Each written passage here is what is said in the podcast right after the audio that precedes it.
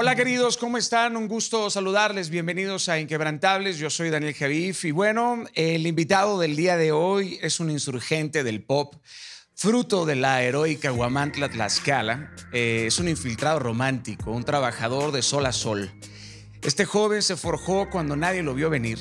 Y es que existen personas con tal versatilidad que hacen ver lo complejo fácil. Son pocos los que logran consolidar en un alto estándar eh, tantas disciplinas como las que tiene el invitado del día de hoy. Por ello, es un artista completo, calidad vocal de sobra, tiene pluma, baile, instrumentos, estética, carisma, entrega y muchísima resiliencia. Hay que tener en cuenta su historia. Es un caballero mexicano, es un fenómeno abarrotando lugares, creo que corta más tickets que Disneylandia. Millones de reproducciones y seguidores, decenas de premios y aún se mantiene cortés, educado, humilde muy generoso. Hoy tengo el gusto y el placer de tenerlo en Inquebrantables, mi querido Carlos Rivera. ¿Cómo estás, hermano? Bienvenido. Querido Daniel, bueno, después de esa presentación ya no sé qué decir. Me dejaste sin palabras. No, hombre, hermano, te lo mereces. Es una, es una honra, de verdad lo, lo digo en serio, me, siento, siempre me siento muy, muy orgulloso cuando, cuando veo un mexicano como tú, que le ha echado tantas bolas en la vida, brother, y que termina por sacarla del estadio y que rompe con esos paradigmas, con, con, esos pretextos de la mayoría de las personas y, tu caso es algo digno de, admirar y, de aplaudir. No, no, es, no es nada más porque estás en el programa, sino palabra que te dije es palabra que, creo cierta. Muchas gracias. Pues mira, ¿qué, te voy a decir? Eh, como bien lo dices, llega un momento en la vida en el que uno o, se pone pretextos o se pone caminos, ¿no? Y creo que eh, afortunadamente pues en los momentos correctos me llegó la, sabiduría, las personas correctas también que te, ayudaran, que te guiaran, porque siempre una palabra de alguien claro. Eh, un momento difícil eh, te puede cambiar mucho, como te digo, te puede hacer elegir una cosa u otra. Y, hay algo que también siempre he creído y defendido que, es esa, esa certeza que uno tiene, ¿no? Eh, porque dice, bueno, ¿cómo le hiciste, no? ¿Cómo, ¿Cómo hiciste para que aún en los peores momentos tú no dejaste de creer en ti, ¿no? No dejaste de creer de que algún día podía eh, llegarte esa gran oportunidad que tanto esperabas o deseabas. Y, creo que tiene que ver en, un hecho de, de, la certeza. Me gusta mucho hablar de ¿Qué la certeza. Qué palabra, ¿eh? Qué palabra, Carlos. De verdad, la certeza. Porque uno puede perder la confianza, pero no pierdes la certeza. Exactamente. Porque sabes que en esos momentos en los que, como tú dices, pierdes la confianza y dices, bueno, a ver, llevo ya tantos años, ya, ya pasé por tantas cosas, ya fui, toqué tantas puertas, todas me las han cerrado en la cara. Este, ya algunos me han dicho, ¿por qué no mejor piensas hacer otra cosa? ¿no? ¿Por, qué, ya te, ¿Por qué no te das ya por vencido y, y no sé, este, pues te quedas haciendo programas o, o, cosas, no sé, como, como pensar en pequeñito, ¿no? Y mi cabeza y mi corazón seguía, digo, sobre todo mi corazón, o sea, la certeza, ese, esa llama eh, prendida aquí me decía, no, tú tienes que ir a algo grande, tú tienes que, que seguir eh, luchando porque un día algo va a llegar. Yo no sabía qué, ¿sabes? Es, era eso de no sé qué, no sé cuándo, no sé dónde, pero algún día algo va a pasar, ¿no? Y entonces eh, lo que hice fue aprovechar eso, ese tiempo, porque era a veces el los tiempos en los que no sabemos, en los tiempos de incertidumbre. Eh, mucha gente se los toma como algo malo, ¿no? Como algo terrible, como... Y hay quienes literal, pues se tiran a la depresión en su cama a llorar, a echarle la culpa al mundo de que, eh, pobrecito de mí, que no me dan apoyo, que no me dan las oportunidades, que no se me dan las cosas como yo quisiera. Y por otro, por otro lado, yo en lugar de, o sea, tuve mi tiempo de eso porque sí lo tuve, por supuesto. Claro, todos pasamos por ahí, claro, sí. Hasta que un día dije, ay, ¿tú qué estás haciendo por ti? ¿Tú, qué haces eh, cada día? ¿Te levantas y qué haces? Echarle la culpa a las personas de que no te apoyan, de que no te dan las oportunidades. ¿Y tú qué estás haciendo por ti? ¿Por qué no estás saliendo tú a conseguirte esas oportunidades? ¿no? Eh, en ese tiempo tal vez yo no tenía tanta posibilidad de, de, de, decidir, porque este, como tú lo sabes, cuando todos empezamos, de repente firmamos contratos que nos limitan, ¿no? Entonces solo puedes hacer esto. Que nos limitan, que te encadenan, cabrón. que, te congelan, que todo, ¿no? Claro. Entonces ahí sí, me acuerdo que lo único que podía hacer era teatro en cuanto a trabajo, ¿no? Eh, y preparar, y preparación. O sea, que eso fue para mí la llave de todo y la clave de todo. Aprovechar ese tiempo que tenía, que era mucho, un poco parecido a lo que hoy tenemos todos. Sí. este, y decir, ok, tal vez yo no vuelva a tener este tiempo eh, después. Entonces, empecé a tomar clases de todo, clases de canto, clases de, de jazz, de ballet, de, ballet, de contemporáneo, de, de eh, baile para teatro musical, eh, todos los talleres de actuación que pude. Empecé a hacer teatro y el teatro me cambia la vida y yo empiezo a prepararme cada vez más para conseguir mejores papeles en, en el teatro musical. Claro. Y, eso, como te digo, pasan muchos años hasta que llega esa oportunidad que, que mi corazón me decía que llegaría. Qué interesante, qué interesante, Carlos. Digo, primero, sé que tomaste clases de casi absolutamente todo, ¿no? Eres muy alto, ¿no? Sí, sí, como un 83. ¿Un, un 83? Sí. Carajo, cuando yo te he visto en la, en la, en la televisión, por alguna razón presiento que mides 1,90. De verdad, te, ves, te, ves muy, te, ves muy, te ves muy alto.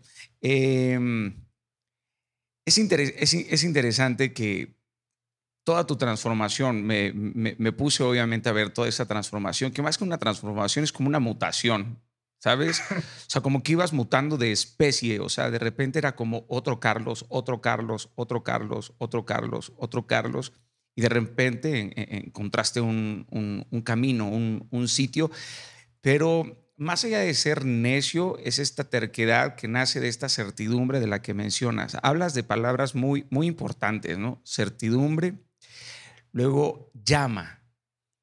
Mencionaste la llama, o sea, el fuego, ¿no? Que hay, que el fuego no se crea, se, se provoca. Entonces, quiero pensar que tú eres alguien que siempre está como chocando esas chispas internas, ¿no? Siempre estás como ardiendo, es esa, es esa, es esa pasión, porque sin... Eh, la pasión sin disciplina es un caos. Y lo que yo veo en ti es que hay esa combinación equilibrada entre pasión y disciplina, ¿cierto?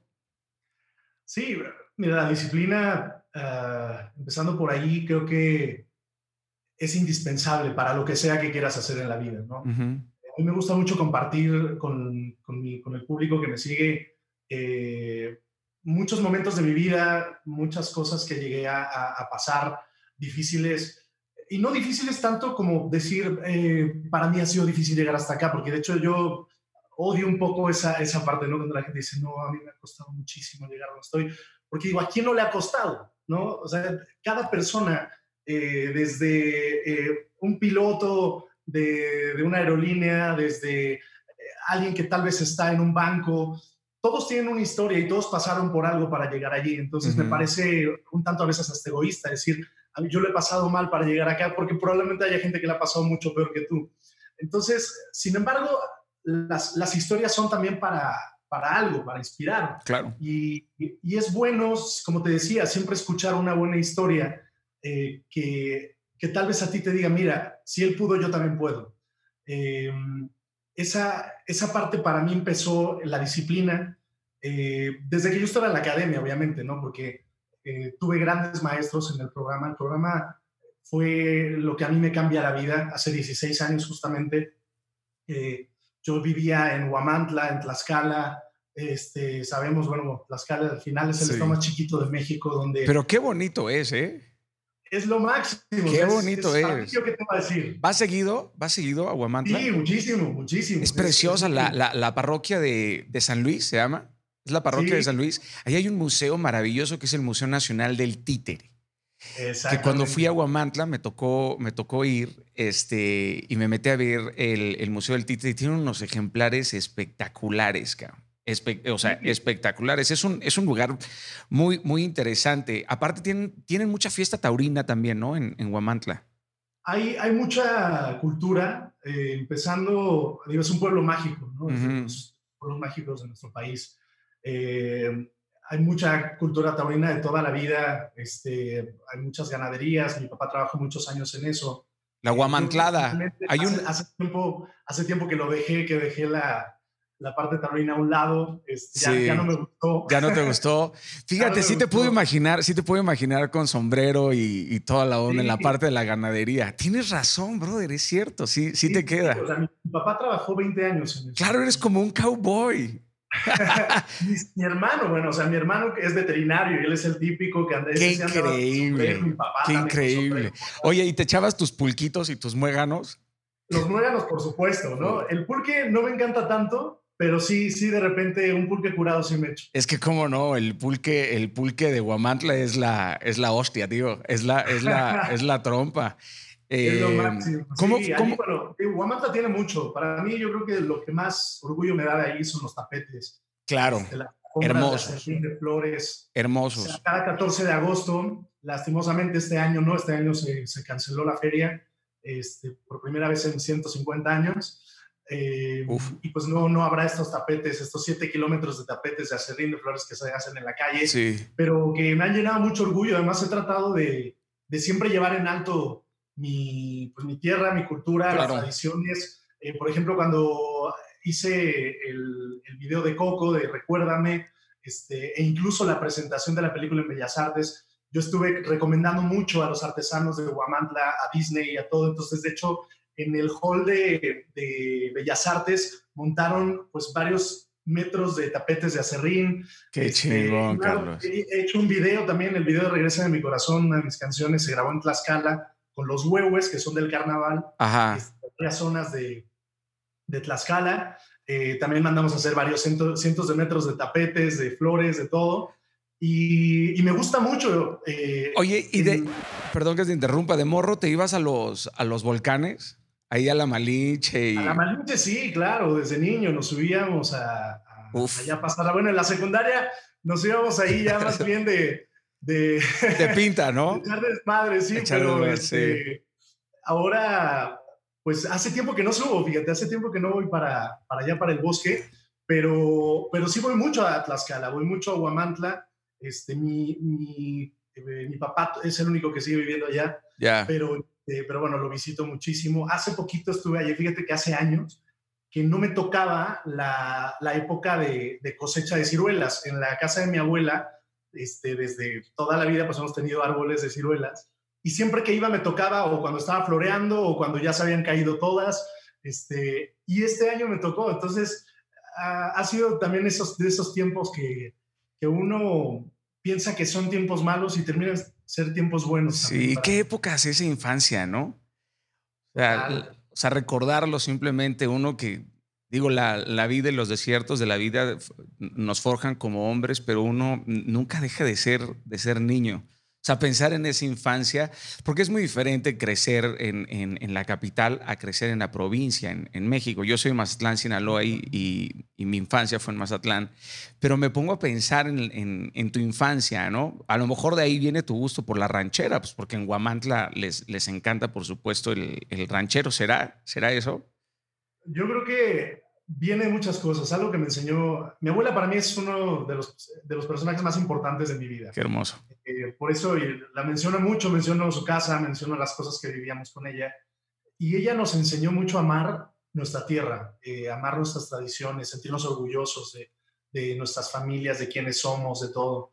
Y, mm, y ella ponía mucho la música que hoy a mí me encanta, ¿no? De Javier Solís era uno de sus ídolos, este, Antonio Aguilar, obviamente Pedro Infante y ver las películas de Pedro Infante, el, no perdernos nunca los fines de semana las películas de Cantinflas o de la India María, ¿no? Siempre esa... la India María. Muy, muy, muy arraigada y, creo que de ahí viene ese amor a, mi tierra. Eh, hablaba, como te decía, de... Hay muchos lugares a donde yo voy, que lo primero que digo, yo vengo de la provincia más chiquita de México, el estado más chiquito, eh, donde, como te decía, es, es un lugar que no era tan fácil soñar en grande, porque eh, o soñabas con ser maestro, que la mayoría de los tlaxcaltecas son, o son maestros o son veterinarios, este, trabajan en la agricultura, pero, pero pensar en algo como ser cantante era absurdo. Claro, es un buen punto. Es un buen punto, claro, porque no tienes, tampoco hay mucha referencia. O sea, no hay como que algo que, no hay tantos estímulos que te, que, que, promuevan, que desees ser un cantante a la altura de lo que tú eres hoy por hoy, ¿no? Sí, o sea, mis, mis referencias, y si yo te las digo, o sea, no tiene nada que ver, porque era, por un lado dices, bueno, los Rosete Aranda, que eran eh, los que hicieron todos estos títeres, por quien hoy se, existe el museo. El museo. Pero bueno, fueron hace 100 años, ¿no? Sí. Eh, después de ahí decías, bueno, este, Miguel Arroyo Rosales, que era nuestro halcón de Huamantla, eh, que era un campeón de ciclismo que estuvo en la, en la Tour de Francia, de hecho acaba de fallecer hace poco, este, y era otro de mis, de, decir, bueno, pues él llegó a la Tour de Francia desde Huamantla, pues igual y yo en la música también puedo llegar, ¿no? Luego está Beatriz Paredes, también de Huamantla, claro. Este, que dentro de la política eh, yo decía, bueno, pues siendo una mujer, logró llegar a lo más alto de la política en los momentos pues, más difíciles, este, donde, o sea, que una mujer brillara como, como ella lo, lo llegó a hacer. Y, este, y pues yo decía, bueno, pues me agarro de aquí, me agarro de acá, me agarro de acá. Si ellos lo lograron, pues igual yo también lo puedo lograr en lo mío, ¿no? Sí. Eh, cuando yo le contaba esto a mi mamá, y mi mamá, yo quiero ser cantante, obviamente me tomó a loco siempre. Eh, y le decía, llévame a este concurso y llévame a este otro concurso. No me llevaba nunca. Mi mamá no fue la típica mamá gallina de eh, escuchen a mi hijo cantar o, mi hijo canta a tu tía, mira, o sea. Ah, no, no era de cantas en las navidades.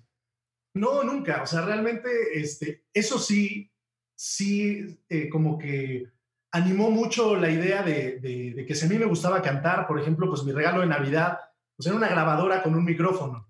Este, o sea, sabía que era lo que me gustaba, entonces alimentaba también ese gusto pero nunca se imaginó que realmente yo me iba a dedicar a esto hasta que pasaron los años y yo te puedo decir que yo creo que desde los cinco años yo decía que iba a ser cantante. Y este, yo veía la tele y dice, mamá, yo voy a salir ahí. Eh, hasta que ya se dio cuenta que, que, sí, que no había... Sí, que no, que no había vuelta atrás, o sea, que no te iban a convencer de, de, estar en la ganadería. A los 15 años, por ejemplo, que es cuando entro a la prepa, hacen un concurso de canto y yo me inscribo, este, gano gano el de la escuela y luego gano el interbachilleres, que era pues de todo el estado. Y en ese, en ese eh, final, o sea, en esa final estatal, no fue mi familia, llegó mi hermano, que fue el último que llegó, pero de repente yo llego a, la casa y me dieron un trofeo altísimo. Entonces llego y le digo, mamá, gané el concurso, ¿no? Y mi mamá me volvió a y me dice, este, así, las cosas que haces, ¿no? Ya para el siguiente año me vuelvo a inscribir y ahora sí me acompañó, ¿no? Y ya eh, porque como que ella quería que yo fuera licenciado en algo, ¿no? Tenía mucho temor de que, volvemos a lo mismo, nosotros no éramos una familia eh, con dinero. No conocíamos a nadie que se dedicara al medio, nadie, nadie que cantara, nadie que tocara la guitarra siquiera dentro de mi familia. O sea, decían, ¿por qué tiene este gusto por la música? ¿Por Propósito divino, brother. Nadie de nosotros, ¿no? Yo componía canciones desde los ocho años, era mi, mi pasión más grande era encerrarme en mi cuarto llegando de la escuela, poner música, escribir canciones este, y soñar. Y o sea, literal era meterme a mi cuarto a dejar volar mi imaginación que yo estaba en un escenario cantando. Se te ilumina la cara, Carlos. A lo mejor no nos están escuchando y no todos están viendo el video, pero hablas de lo que te gusta y se te ilumina la cara, brother. Porque lo amas. O sea, quien ama lo que hace está condenado al éxito. Hay otros que desean ser exitosos y los deseos simplemente no le importa o sea, a la vida no le importan los deseos, le importan los hechos. Y yo me doy, yo me doy cuenta, ¿no? Porque tú empiezas a hablar y es que yo iba, yo hacía, y, claro, esta, esta pasión, esta, esta, esta intensidad, este arrojo, este, este empuje, se, se, ve que lo traes desde, desde chamaquito. O sea, si ya, ya te metías en pedos por, por ir a meterte a concursos y llevarle, llevarle este, trofeos a, a, mamá, ¿no? De, jefa, te estoy diciendo, te estoy avisando de una vez por todas que no va a haber forma. que no va a haber forma de que, de que yo me dedique a otra, a otra cosa.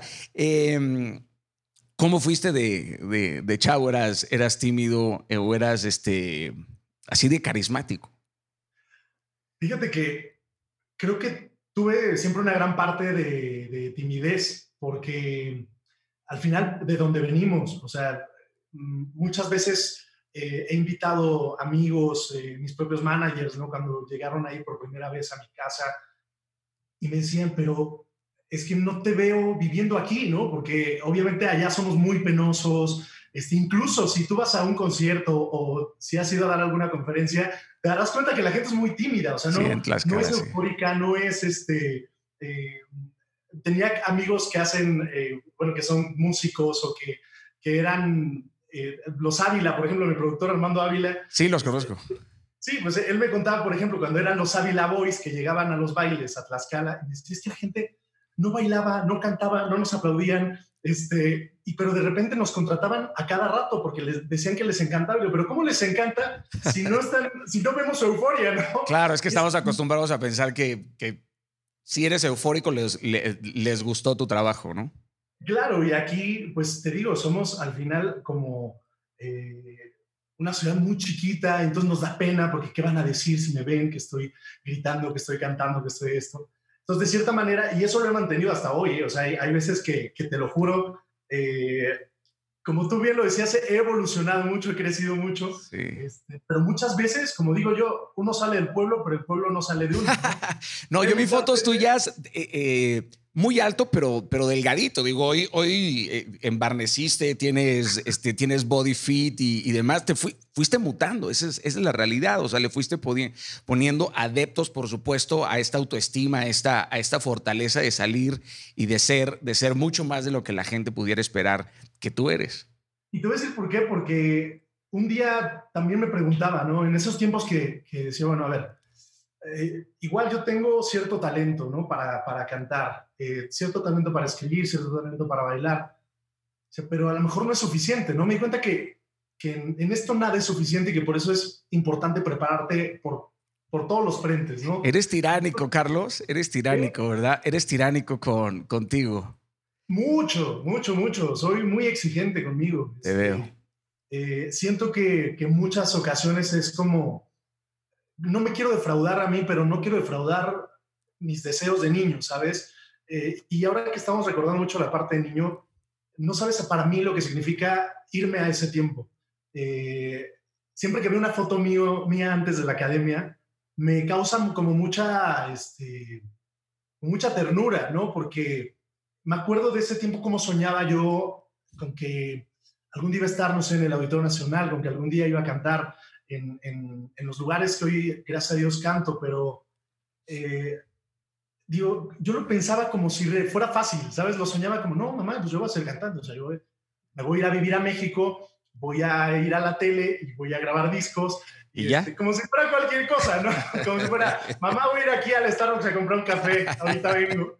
Este, y tú bien lo sabes que esto no funciona así, esto es muy complicado. Entonces, pero me veo en ese tiempo y, me dan ganas de abrazarme, ¿no? Decir, eh, qué bueno que sueñes así, qué bueno que tengas tus, eh, tus deseos también puestos, pero sobre todo que no duda, porque no dudaba. O sea, para mí no era negociable, nunca. O sea, nunca, nunca te puedo decir que yo haya dicho, bueno, a lo mejor en lugar de eso, pues voy a pensar en ser, este, no sé, comunicólogo o voy a hacer cualquier otra cosa. No, no hay, no hay plan B, no hay plan B. Simplemente no, hay, no, hay, no hay plan B. O sea, tenías más ganas que pretextos. Punto. Es por eso, es por eso que estás aquí.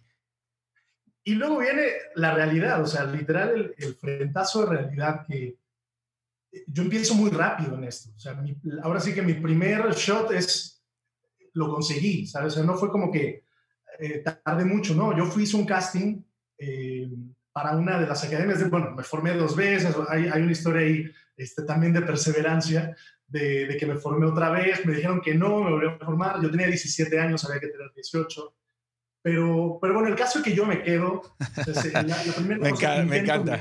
Hola, soy Carlos Rivera, no acepto un no.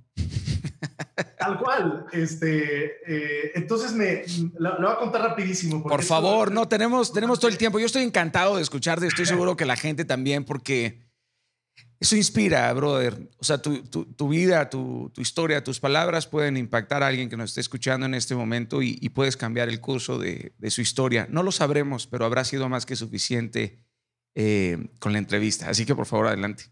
sobre todo porque hay mucha gente que, tira la toalla muy rápido. O sea, que lo intenta una vez y dice, ¿sabes qué? Ya lo intenté, no pasó, o ya lo intenté dos veces y no pasó.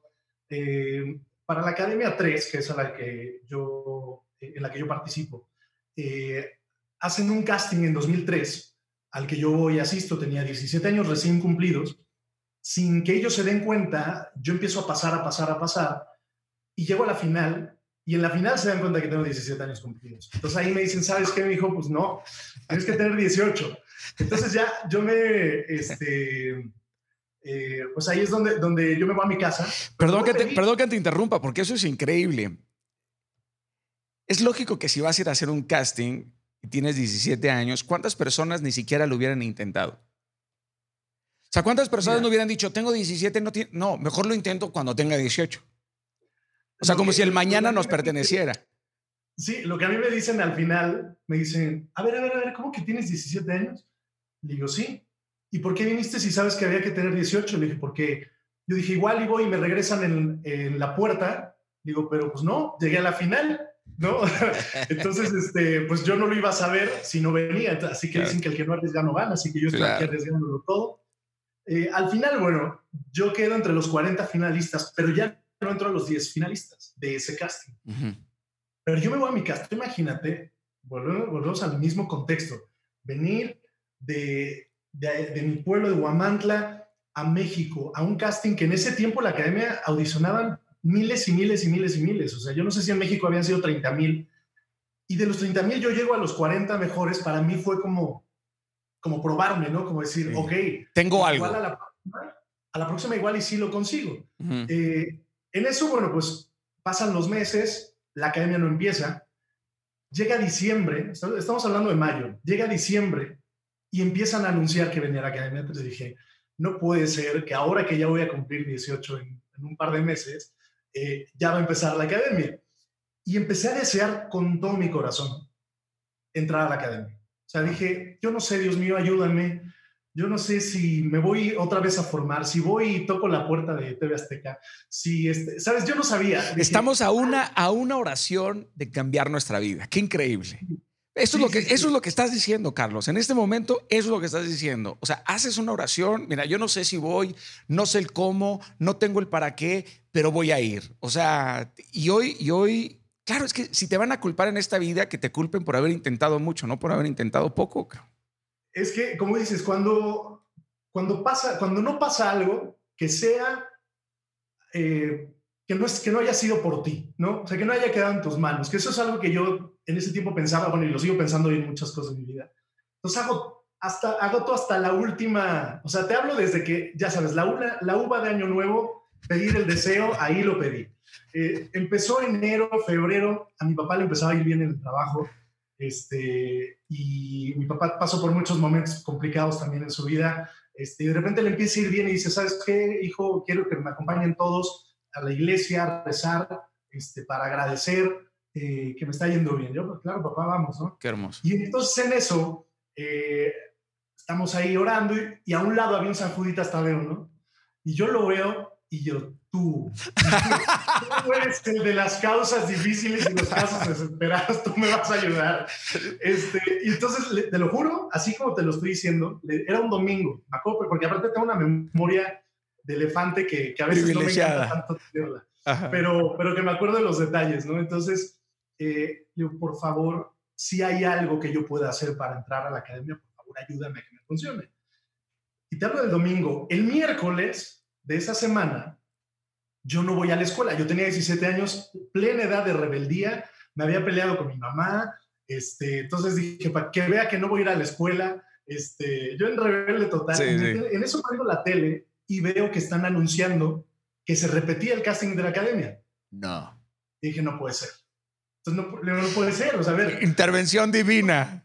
Sí, porque yo fui al casting, o sea, como, ¿por qué van a repetir el casting? Pero bueno, no me importa, le llamo a mi papá, le digo, papá, acabo de, decir que van a repetir el casting, vamos a Veracruz, porque si en Veracruz no me quedo, vamos al de México. No, yo ya pensando en intentarlo por como fuera. Estratega. Me dice, ok, hijo, bueno, yo te llevo. Mi papá me lleva, junto con mis hermanos, bueno, acompañaron unos primos, mi hermano, este, llegamos a, Veracruz. Qué eh, cagado. O sea, todos se fueron en carretera, ¿cuántos eran? En caravana, eh, mi papá me dice, ¿sabes qué? Este, tuve, te voy a llevar a un, a un hotelito para que tú descanses y nosotros nos vamos a formar, ¿no? Y este, entonces mi papá me lleva, me paga un hotelito, este, me dice, yo vengo a las ocho y media por ti, y ellos se fueron a formar tipo cuatro de la mañana.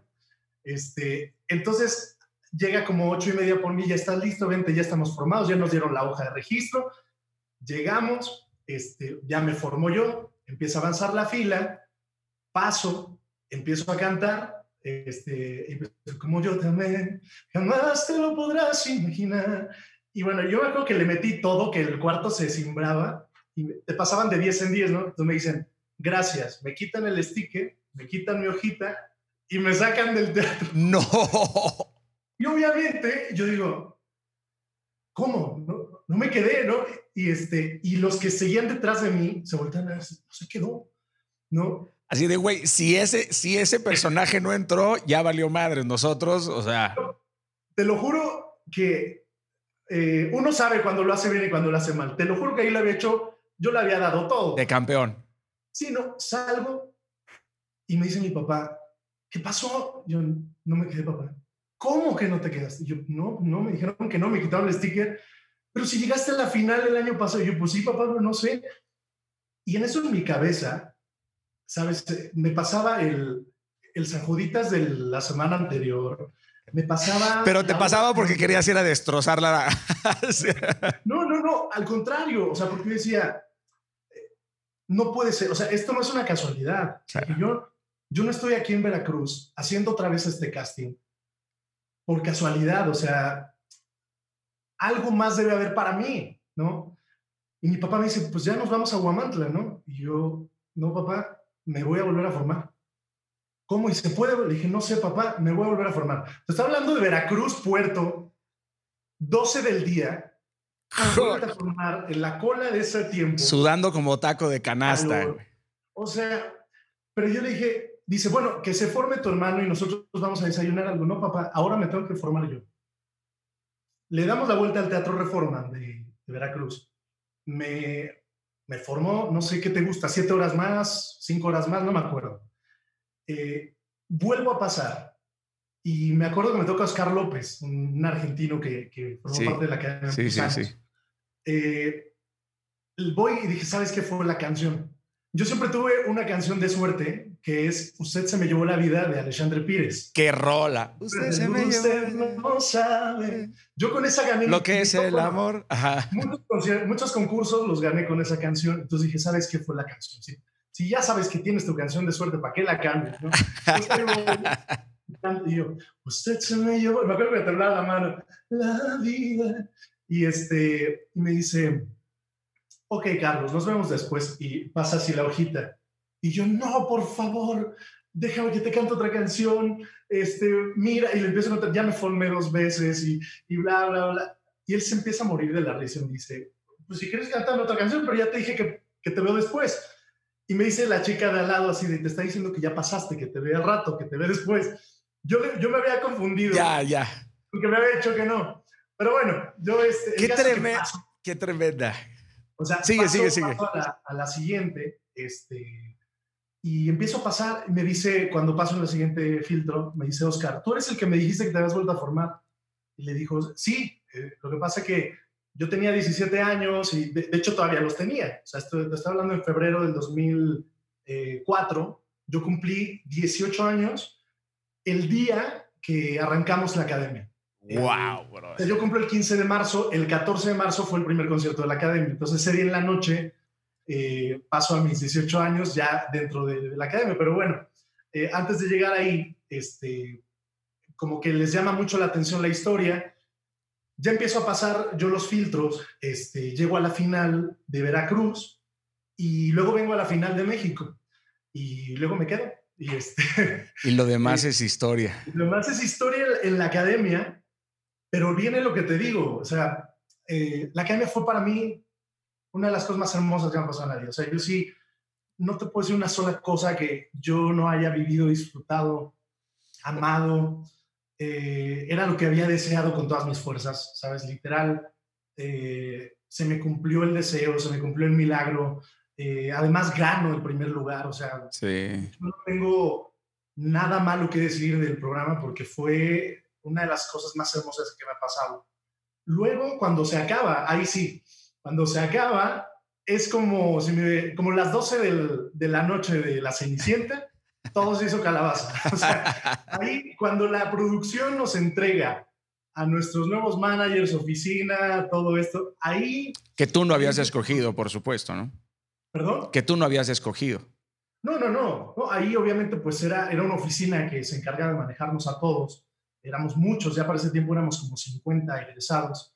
Este, y como que en un principio había mucha labor por apoyarme, por, porque obviamente además era el ganador, ¿no? no era como que este, no hubiera mucha posibilidad, posibilidad de oportunidad. Hubo cosas muy buenas, obviamente.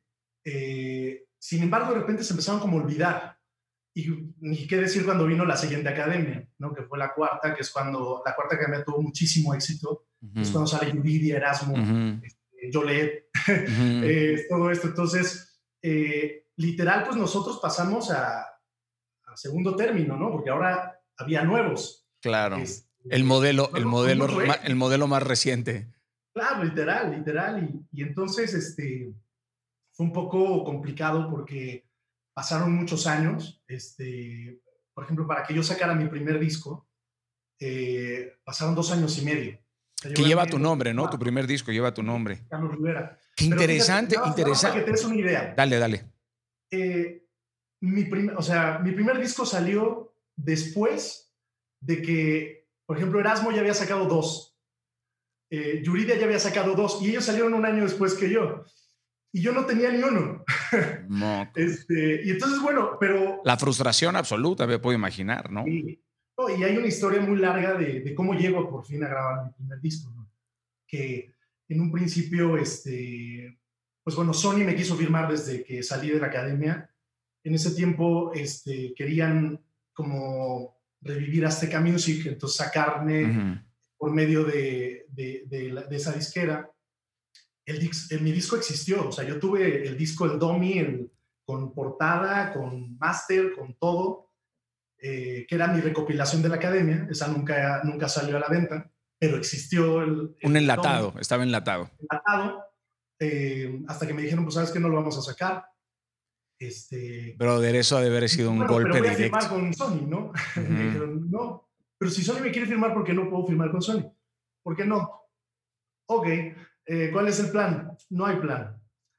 Ok, este, entonces, ¿qué voy a hacer, no? Este, me dijo, ya veremos qué, qué hay para ti, ¿no? En ese tiempo, bueno, mientras tanto yo grababa capitulares de, de lo que callamos las mujeres, de la vida es una canción, este, para sobrevivir un poquito. Claro. Eh, ¿Qué esperabas horas afuera de la, de la, oficina de un productor para que te diera un capítulo? claro, claro. Y había que perseguirlos, me imagino.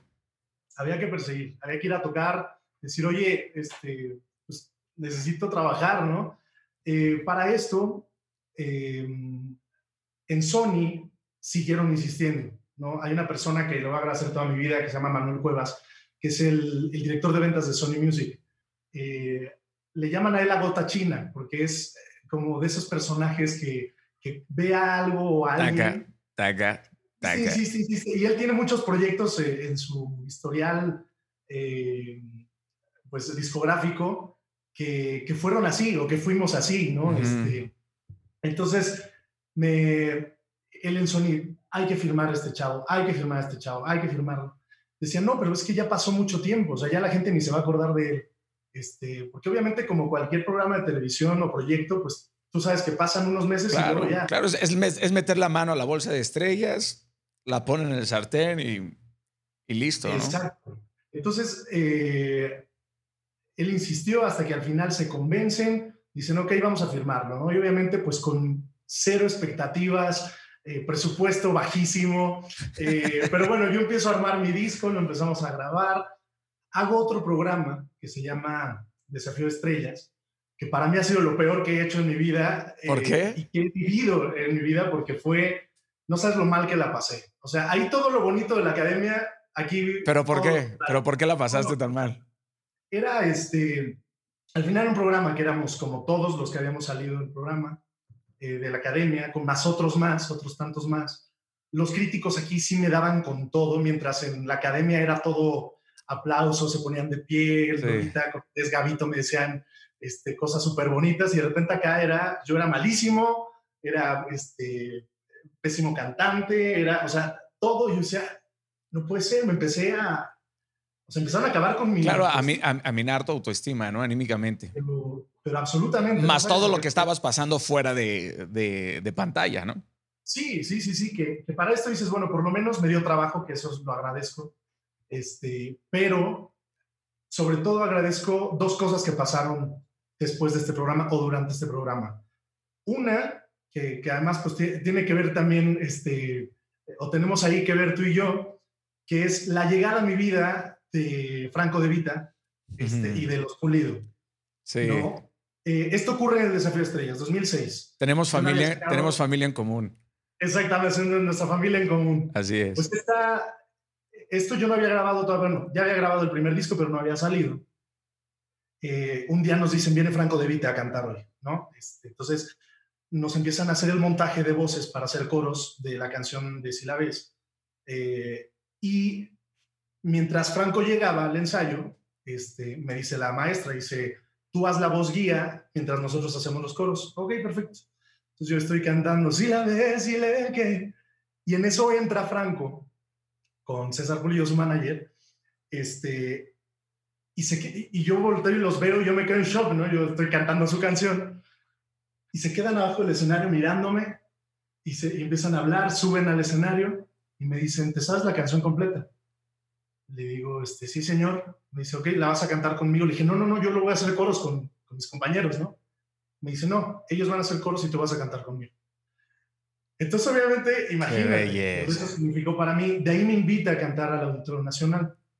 En el auditorio, curiosamente, eh, una fan me había mandado la canción de Cálido y Frío, de Franco. Rolón. que porque me dijo que era lo que ella sentía por mí, ¿no? ese amor que nadie entiende. Este, y, entonces se, convirtió en una canción que dije, bueno, la, voy a grabar para dedicársela a mis fans. Entonces le digo, Franco, fíjate que estoy grabando mi primer disco y hay una canción que me encanta que es Cali Frío. Me dice, grábala, Carlitos, es, es, tuya, ¿no?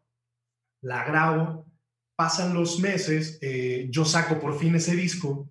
Franco también es de Sony Music, entonces nos encontramos en una promoción.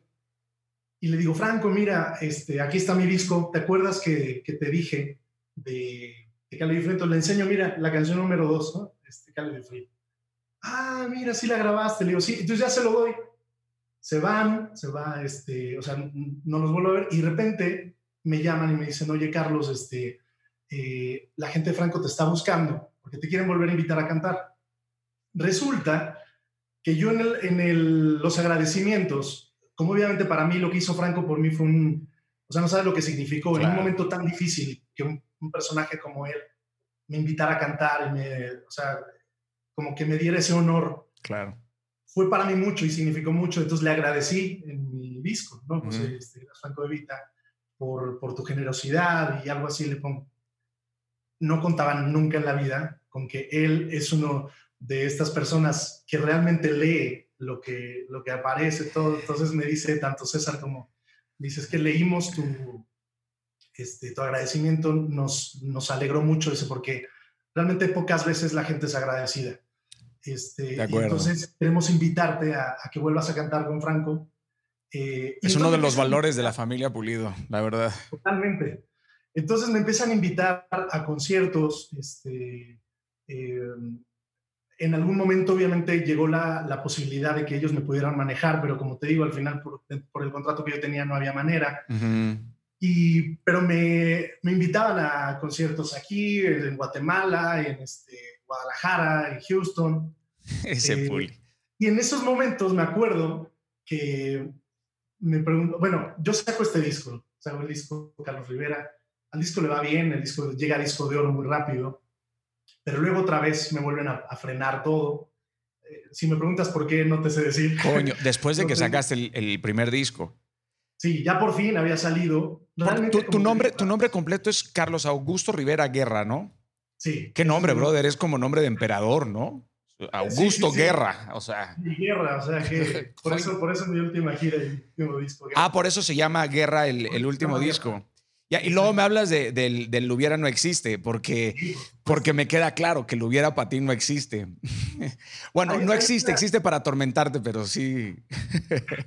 no, no, y, sabes que ayuda mucho el hubiera no existe a pensar en el, en el presente, en hacer las cosas ahorita para después no arrepentirte, ¿no? Sí. Este, y, y, lo hice porque, bueno, o sea, mi, mis razones de, de esa frase tiene mucho que ver desde cuando tomé la decisión aquella de o me regreso a Guamantla o me vuelvo a formar, ¿no? Y imagínate, esa decisión me cambia la vida absolutamente. Claro. Este, pero bueno, llegando a, este punto, eh, yo no tenía trabajo, no tenía nada, de repente cuando me llegaba a invitar este, Franco a algunos de sus conciertos, y entonces me acuerdo que le digo, este, le digo, oye Franco, digo, la verdad estoy desesperado, eh, pues nomás veo que pasa el tiempo y, pues no me, no me llega una oportunidad, este, eh, y entonces me dice, ¿cuántos años tienes? Yo, 22. Y se empieza a reír. Me dice, ¿sabes a qué edad saqué mi primer disco? Le digo, no, a los 29. Y mírame, aquí soy, aquí sigo. Entonces me dijo, tú no te preocupes, que con el talento que tú tienes, tarde o temprano te va a llegar una oportunidad. Dice, lo que tú tienes que seguir haciendo es seguir preparándote, seguir manteniéndote bien. Eh, en ese momento también Franco, otra de las cosas que, que hizo por mí fue descubrir mi parte autoral, que, yo la tenía, como te digo, desde los ocho años yo escribía canciones, pero nadie nunca me había puesto atención, o sea, nadie realmente nunca escuchó mis canciones. Entonces, eh, un día me dice, ¿y tú eres compositor? Le digo, bueno, Franco, si me preguntas tú, digamos que a mí solo me gusta escribir canciones. claro, eres tú. el maestro ahí. Eh, y me dice, así, pues estábamos todos, ¿no? Te digo, César, Abraham, todos. A ver, cántanos una de tus canciones. Y yo, bueno, entonces empiezo a cantar una que se llama este, Tú fuiste para mí. Y, me dice, coño, Carlitos, ya es como... Sí, sí, sí, sí, Está muy bien, es una, suena muy bien. ¿Tienes la maqueta? Le digo, no. Dice, bueno, hazla y la próxima vez que nos veamos, eh, la quiero escuchar. Ok, hago la maqueta. La siguiente vez que nos volvemos a ver, lo primero que me preguntaron fue, ¿trajiste la maqueta? Sí. Entonces la ponen. Me dice, ¿y tienes más canciones? Sí haz maqueta de todo y, y, y ¿no? Entonces, eso hicimos, le fui enseñando mis canciones. Me dice, ¿y por qué no estás grabando tú esto? Le digo, pues porque nadie me pone atención, ¿no? Cuando he ido a Sony a grabarlas, se las pongo y como que no me pelan mucho porque me dicen que no, que yo soy cantante nada más y que ya está. Me dice, la próxima vez que vayas a sacar un disco, te digo yo que tienes que grabar estas canciones, ¿no? Entonces yo dije, ok, para la siguiente vez que grabo un disco, eh, las volví a llevar no dije que eran mías, ¿no? Dije, este, oye, pero ¿de quién son? Le dije, ahorita te digo quién es. Este, y al final resulta que en la selección la mitad de todo el disco eran canciones mías. Y este, cuando empiezan a preguntar, bueno, ya dinos de quién son, bueno, son mías. ¿Cómo que tú dices? Sí, son mías. Pero ¿con quién? No, pues esta es mía solo y esta a lo mejor sí con alguien más. Eh, y entonces empieza de ahí, eh, pues un camino que para mí realmente transforma mi carrera, porque para un artista no hay nada más importante que tener algo que decir.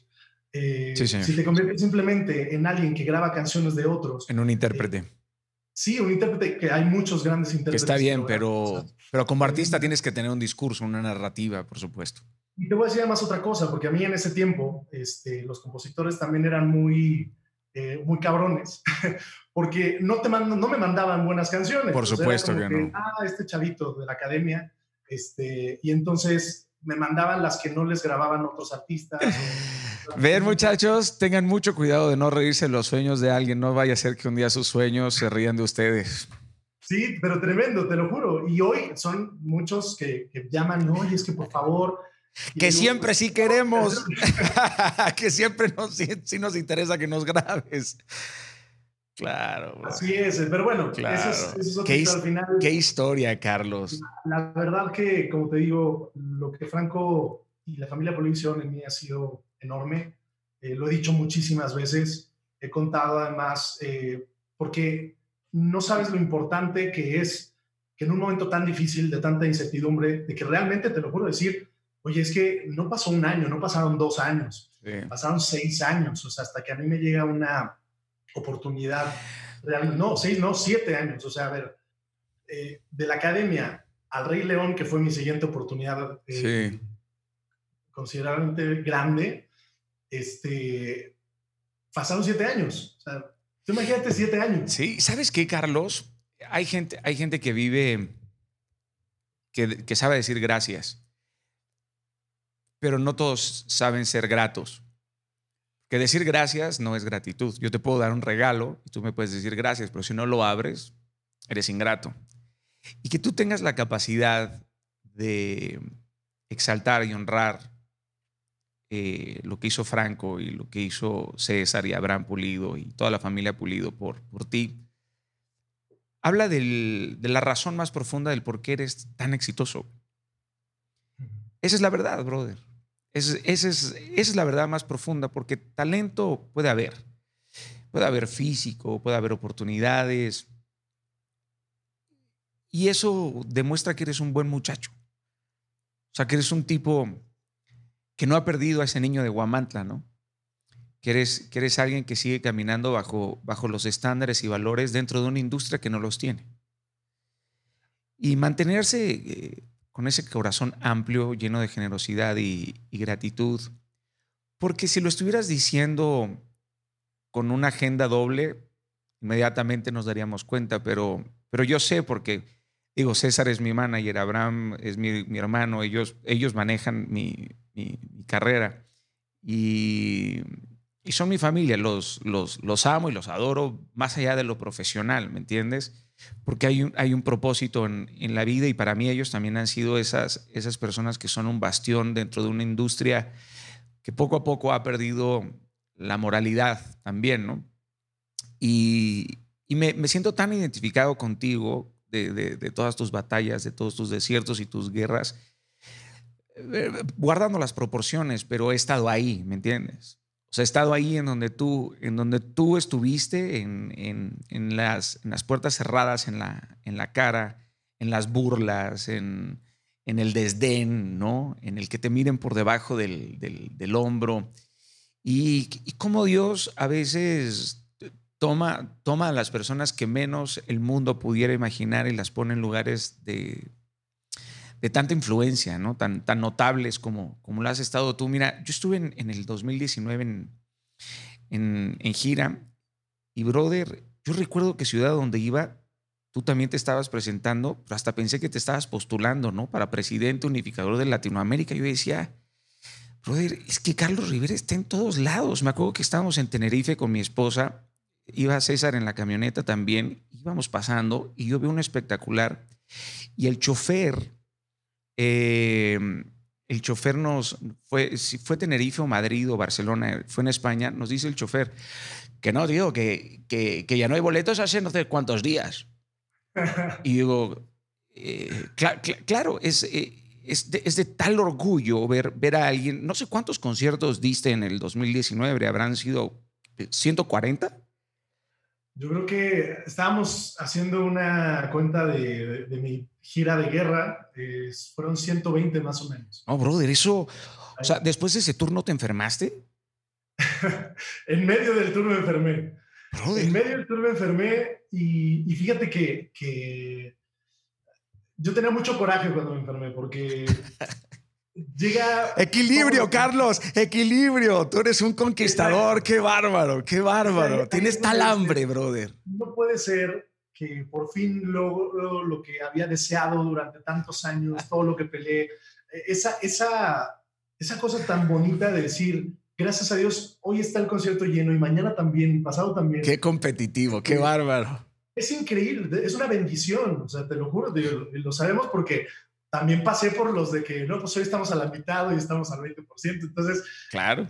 Lo que es disfrutar, incluso ir a esas ciudades donde primero fuiste y que no fue nadie a verte, bueno, fueron este, unos cuantos, y luego volver al mismo lugar que esté completamente lleno. Sí, es, brother. es increíble, es una bendición enorme. Y de repente eh, que te pase también esa, esa parte en la que por tanto trabajo, por tanta exigencia tuya, por tanta exigencia incluso de la misma industria, de, porque esto es como una bola de nieve, ¿no? Eh, mientras, como te digo, mientras más logras, más te exigen. Mientras más logras, más, ah, más compromisos tienes, ¿no? Y entonces era literal de que un día, por un decir, ¿no? Eh, el Canelo me invitó a cantar a, a Las Vegas. Las Vegas, ¿no? y la gente no sabe que para que yo llegara ahí, yo tenía un día antes un palenque en Tepatitlán, Jalisco o algo así, en alguna, en alguna ciudad de Jalisco. Entonces tuvimos que, terminando el show, agarrar carretera, agarrar avión, este, llegar allá eh, y llegar directo a la prueba de sonido. Luego me fui a dormir al hotel un ratito y luego en la noche ahí estaba yo cantando el himno, ¿no? Este, eh, y dices, pero no dormí nada, ¿no? O sea, me vine directo en vivo eh, y es maravilloso, pero eran una tras otra. No, sé que no lo dices desde una postura de víctima, pero, pero es real. La gente tendría que entender y comprender, porque es que nada más canta, nada más canta, brother. Tú tienes la menor idea de lo que existe, el mecanismo tan sofisticado, la, la maquinaria que hay detrás, por supuesto, de, conseguir un tour de 150 fechas. No nada más la preparación física, mental, emocional, anímica que un artista tiene que tener, porque arriba del escenario suceden tantas cosas. Las tablas provocan tantas cosas, el público es diferente en cada lugar, ellos te conocen a ti, pero tú no los conoces a ellos, esa es la realidad de las cosas. Y cuando te subes al escenario, no sabes qué esperar de ellos, no, no, no, no. Son, es un proceso tan sofisticado y como cantante, tú bailas, cantas, actúas, interpretas y, todo el proceso mental de un cantante, de un compositor, de un artista arriba del escenario, de estar coordinado con sus músicos, de saber cuándo eh, levantar al público, cuándo no, cuándo impactar, cuándo bajar, cuándo ir hacia el crescendo, cuándo regresar, cuándo entrar a la balada, cuándo entrar en el romántico, cuándo ser sexual, cuándo jugar con el coño, brother, inténtenlo, cabrones, inténtenlo. Sí, sí, sí. ¿Y sabes qué? Que eh, salir a un concierto con 8 mil, 10 mil personas y estar enfermo. O sea, yo me acuerdo que llegué a dar conciertos con fiebre, eh, que antes de salir siempre hago el círculo, le llamamos el círculo del amor, ¿no? Con, mis, con todos mis músicos, mis técnicos, este, entonces abrazamos y decimos algo, eh, pues, para salir con toda la energía. Y de repente era de muchachos, hoy yo no sé cómo lo voy a hacer, este, yo cuento con ustedes, cuento con su apoyo. Este, si ustedes ven que cualquier cosa, pues me ayuda, ¿no? Y de repente salir y, y después me decía mi equipo, dice, pero ¿no te sentías mal? Yo sí. Pues estaba yo ahí, dice, pero es que no se te notaba, estabas arriba con toda la euforia, con todo.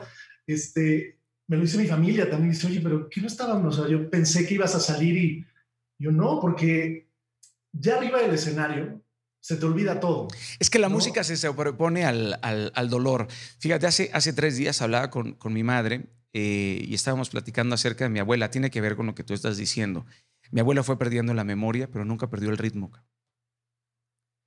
O sea, mi abuela era súper musical, olvidaba las canciones, pero nunca perdió el ritmo. Es que la música se sobrepone a lo físico, al, al ser humano es como, más, más allá de la provocación de la adrenalina o la oxitocina o, de estar viviendo tu pasión, es algo tan sublime, ¿no? Que te permite dar, ¿cuánto dura un concierto tuyo? ¿Dos horas? Dos horas y medio, por lo menos. Madre mía, cabrón.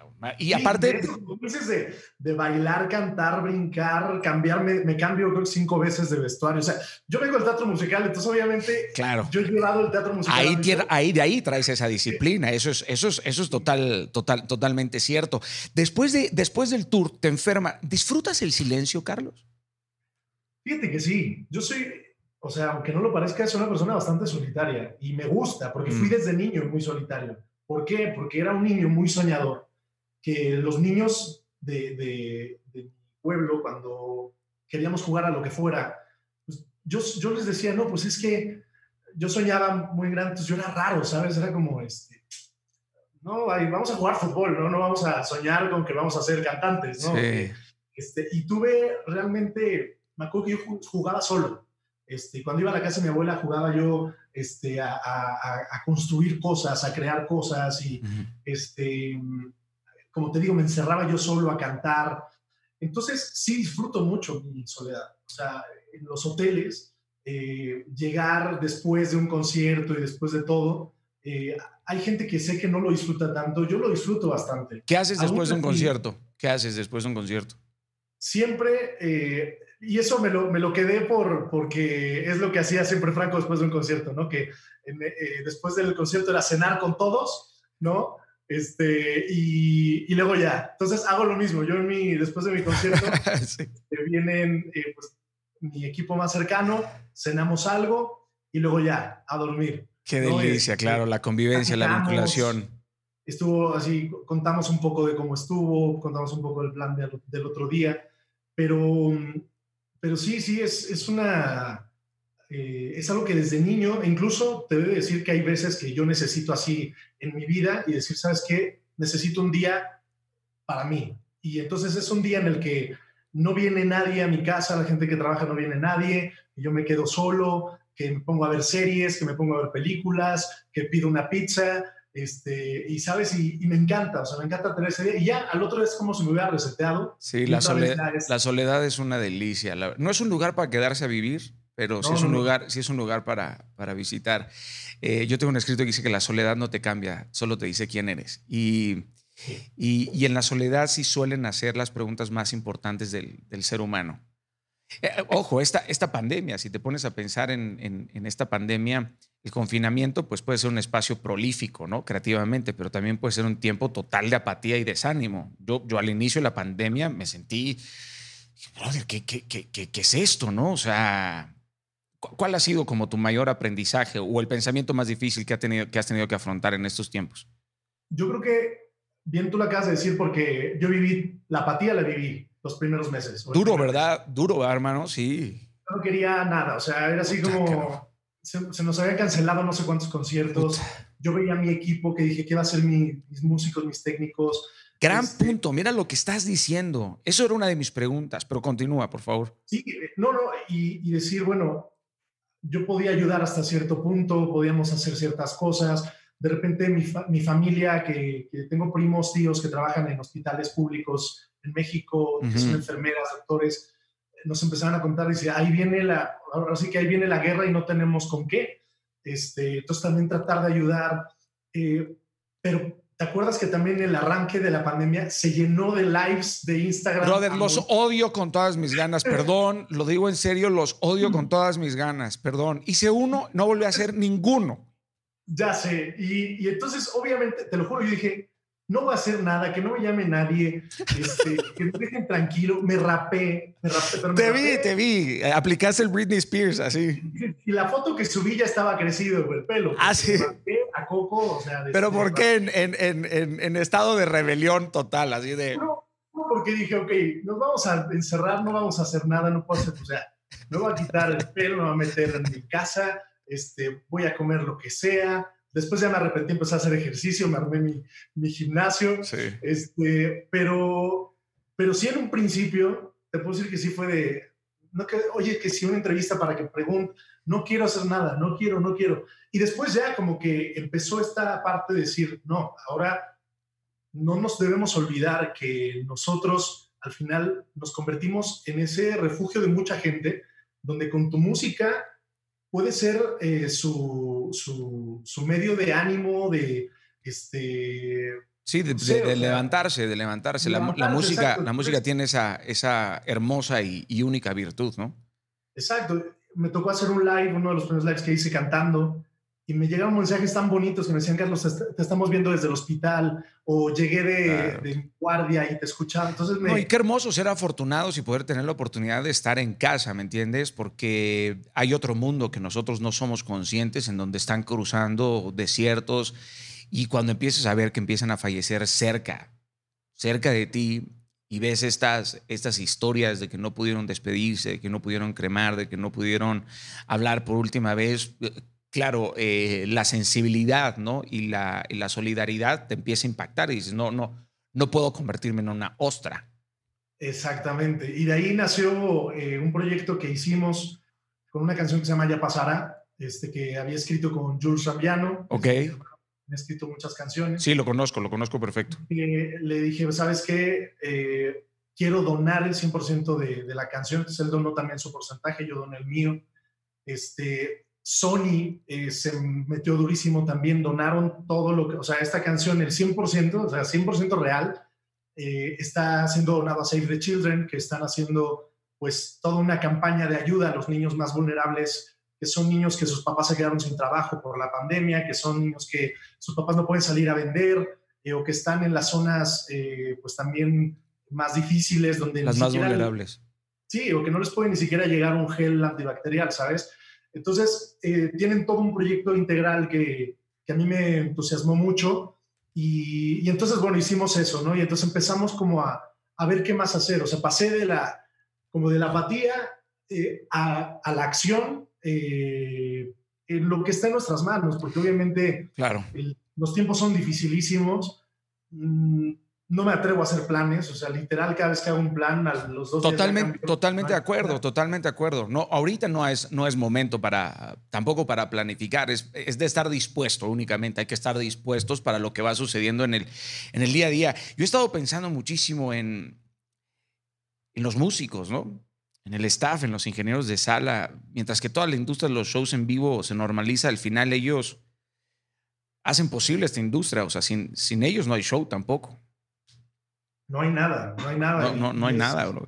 Y es complicado eh, porque tampoco, no es como una empresa, ¿sabes? Que la empresa al final hay una nómina este, mensual, sino claro. que aquí pues trabajamos por show. Claro, si por shows, espectáculo. Ganas lo de dos shows. Si, si, hay uno, pues lo de uno. Y si no hay ninguno, pues lo de ninguno. De acuerdo. Eh, obviamente para, para poder ayudar, afortunadamente, tanto Westwood como Sony, eh, yo mismo personalmente juntamos un fondo que pudimos ayudar a, pues de hecho, a, a todos los, los crews de, de, de, los artistas de Westwood. Güey, ojalá y todos lo hagan, Carlos, ojalá, de verdad. Y, porque... bueno, como todo, ¿no? Algunos más, menos, pero, pero bueno, hay, hay, un momento en el que a mí sí me frustra el hecho de decir, oh, no, no puedo darles más trabajo. ¿Esta, ¿Esta pandemia te ha hecho extrañar la parafernalia de la fama o te ha hecho verla de una forma diferente? Eh, creo que extraño los conciertos, sí. extraño cantar. Y la experiencia viva. Me llegan, me llegan, los recuerdos, ¿no? De cuando cantando en la Plaza de Toros de Tijuana, cantando en Barcelona, cantando. Y veo eso y digo, wow, ¿no? Así quiero otra vez estar allí, quiero sí. ir a cantar. Este. Lo, lo, otro no, ¿no? Porque la fama, como bien lo dices, tiene, tiene varias vertientes y, y creo que eh, yo he sido bastante rebelde ante lo que todo mundo espera de que, ah, pues el artista es esto, ¿no? O sea, el artista se, que se vuelve, o sea, lo suficientemente famoso, eh, pues notable. Sale de las revistas, este, muestra su casa, sus hijos, sus perros, su esposa, este, si, si, tienes novia, pues bueno, tienes que subir tus fotos con tu novia a las redes sociales, tienes que compartir todo, tienes que compartir lo que comes, lo que haces, lo que no haces. Y yo soy completamente... Lo contrario, ¿te gusta el no? A mí me gusta el no. Sí, yo, sí. y sabes más cuando es... ¿Cuánto? ¿Por qué no? ¿Por qué no? Claro, es que, que... No. ¿Cuánto tiempo cabe en un no? O sea, te pones a pensar en eso, cabe una vida entera. En un no quiero, dicho a tiempo, es una palabra hermosa, no quiero. Y hay gente que es súper sensible, ¿no? Que se siente ofendidísima. ¿Vienes a mi casa? Claro. No, porque es que no quiero. ¿Qué, qué, Mira, ¿qué quieres que te diga? Un día, un día me, hace una, me hicieron una entrevista y me dijeron que, que estaba siendo yo eh, poco coherente porque hoy yo no quería hablar de mi vida o no quería mostrar mi vida privada este, a, a, los medios cuando yo salí de un reality show donde lo que hice y lo que hacía era mostrar absolutamente todo.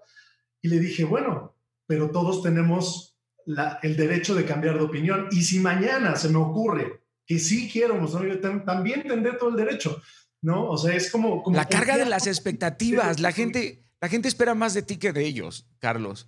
Esa es, esa es, la, esa es, la, esa es la realidad. Y ojo, una cosa, una cosa es la la vida privada, otra cosa es la vida íntima. O sea, hay, hay, un pedacito que tiene que ser mío, no tiene que ser... Por... Hay gente que te ve rota o en pedazos y piensa que lo que, que, lo que sobra es para repartir. Y no. No, no, no, de verdad. Oye, es que todo lo tuyo es mío, sí, como. Si, como si el... Uno se da a su público, pero te das porque lo amas, no porque les pertenezcas. Claro, y además sabes qué? que la gente que, que te sigue genuinamente, que te sigue porque tu música le significa algo. Eh, yo he tratado también de, de, de, ser ese artista que, que lo que importa es lo que digo en mi música, ¿no? El, el, más allá de lo que yo genero como, como alrededor, porque si no, entonces la celebridad se vuelve más grande que el artista y eso es algo que yo no quiero que pase. Y por eso es que no hablo de mi vida eh, privada y, te hablo desde que no subo una foto de, mis hermanos a las redes sociales. Porque digo, mis hermanos viven su vida normal. Yo creo que ellos, si van al cine, si van a donde sea, pueden ir tranquilos. Tienen que tener su nombre, no tienen por qué ser los hermanos de Carlos Rivera. O sea. Exactamente. Y lo mismo pasa con mi novia. O sea, ella no tiene por qué ser la novia de ese y también tiene su propia carrera, su propio trabajo. Claro. ha costado mucho, igual que La conozco, es, una, es una chica muy, muy, muy talentosa. Sí, entonces, obviamente, no esperamos que nos entiendan. Eso es algo que también, este, yo, yo nunca he dicho, no esperamos que ni, ni, que, ni que les guste o que no les guste lo que hacemos o cómo lo hacemos. Al final, yo creo que la posibilidad de decidir cómo quieres llevar tu vida eh, como tú lo dices, es un hermoso derecho a decir que no. Y no estar en la paranoia, ¿no? En esta paranoia de estar condenado a, las opiniones de las personas. O sea, es como, ah, ah, qué, estrés. O sea, que, mira, eh, si te tomas una cerveza en las redes sociales, ya eres alcohólico. Si, si te tapas un ojo, eres iluminática. Si, si, o sea, ya, ya la, la gente ve demasiadas redes sociales y demasiada eh, demasiado Netflix. Eh, ¿En algún momento le has tenido miedo al éxito? O sea, todo esto que te pasa. Sí. Gracias por ser honesto, Burgos. Sí, sí, sí, sí, claro. O sea, eh, y te he de decir que a lo mejor parte de cuando me llegué a enfermar en medio de toda la vorágine, literal, en medio de la guerra, tuvo que ver con eso. O sea, tuvo que ver con el no, el no saber sobrellevar mm. ciertas cosas que decías, ok, ves que sí quiero esto, ¿no? O sea, sí quiero mi concierto lleno. Y, ¿Sobrellevar? Pero no quiero, no quiero lo otro, ¿no? Este, ¿Cómo qué? ¿Cómo qué, no, no, quería eso, no quería que hablaran mal de mí, no quería que se metieran en mi vida, no quería que me, o sea, porque además algo que me ha pasado a mí, eh, la gente que me conoce como, como, te digo, por ejemplo, nuestra familia, los pulidos me conocen desde hace muchísimos años. Eh, mi propia familia, mis amigos más cercanos. Eh, de verdad, cuando sale cualquier chisme mío, dicen, es increíble, o sea, yo, yo soy una persona que tiene valores, ¿sabes? Y que vengo de, una familia que me enseñó a trabajar, a, que siempre lo más importante tiene que ser la, la honestidad. Eh, y entonces cuando llegan a hablar de ti algo que es mentira, duele mucho porque dices, oye, es que no, yo no hice eso, ¿sabes? Eso, yo no, eh, yo no soy eso, o sea, ¿por qué, por qué eh, se meten conmigo si yo no me meto con nadie? Este, y, y, entonces... El odio es muy real, ¿no? El odio es muy real, brother. Es muy, es muy real. Eh, al final encontré un equilibrio, ¿no?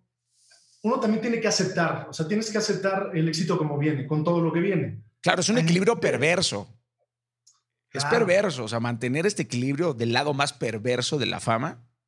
Sí, y mientras tú no quieras entrar al, juego, pues obviamente te vuelves también un punto de, este que, ¿por qué? sí, ¿qué, ¿qué pedo? ¿Por qué se esconde? ¿De qué? ¿Por qué no sube fotos con su novia? ¿Por qué, este, ¿por qué esto? ¿Por qué? claro, las, las, las suposiciones, ¿no? Empiezan...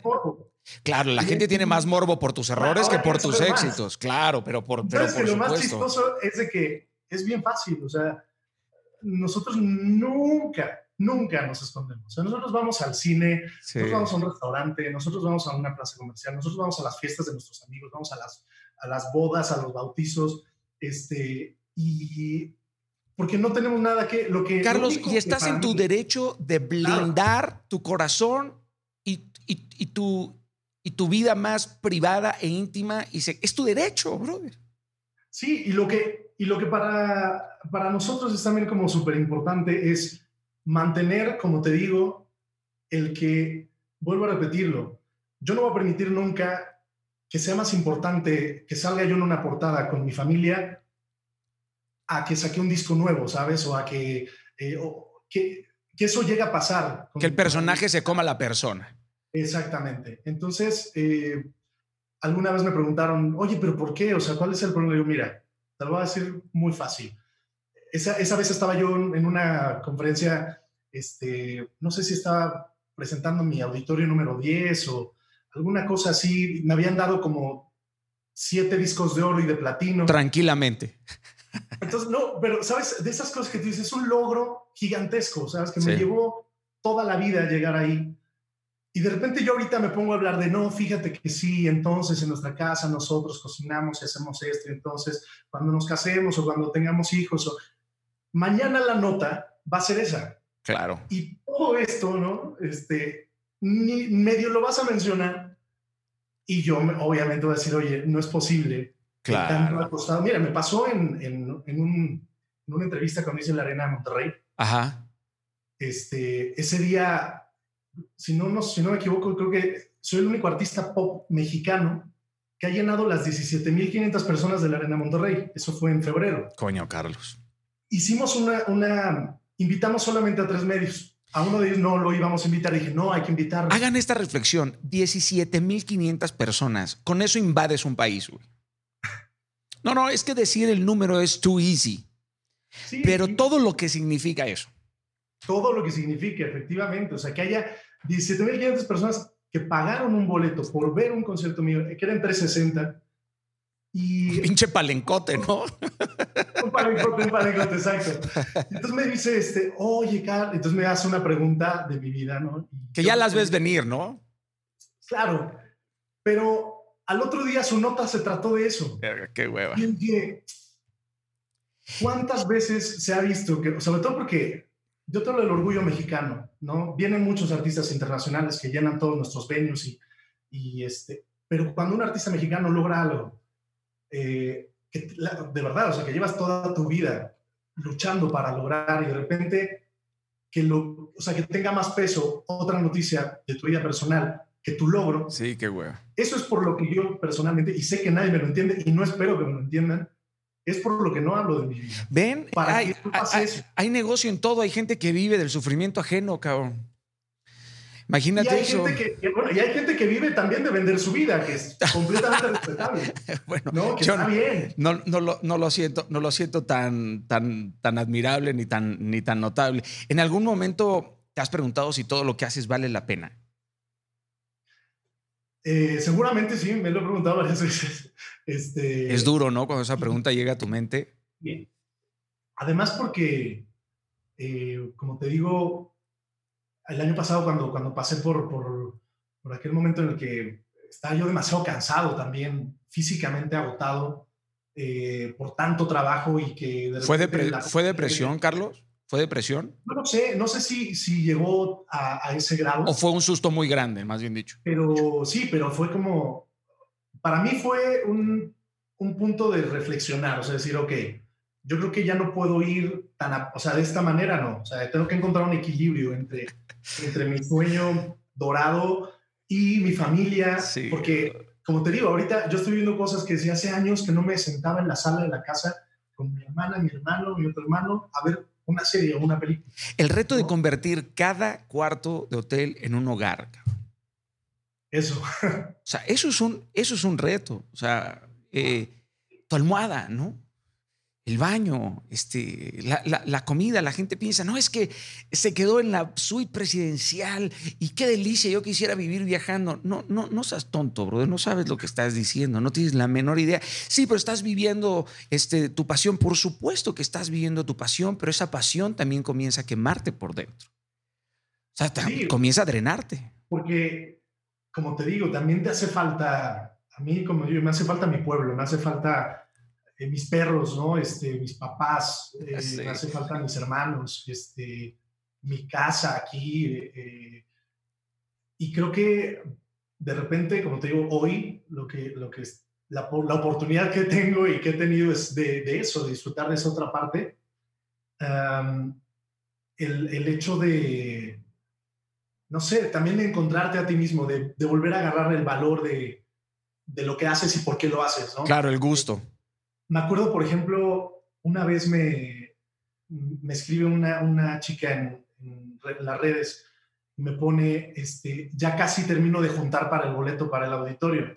Entonces me, me pone una foto de, de, unas gelatinas que vendía en su trabajo para juntar para el boleto y me dice, pero me tocó, este, se me va a tocar lejos, me acuerdo, y le escribí, dice, ni vas a saber que estoy, y le puse, eh, donde quiera que estés, tienes que saber que te estoy cantando.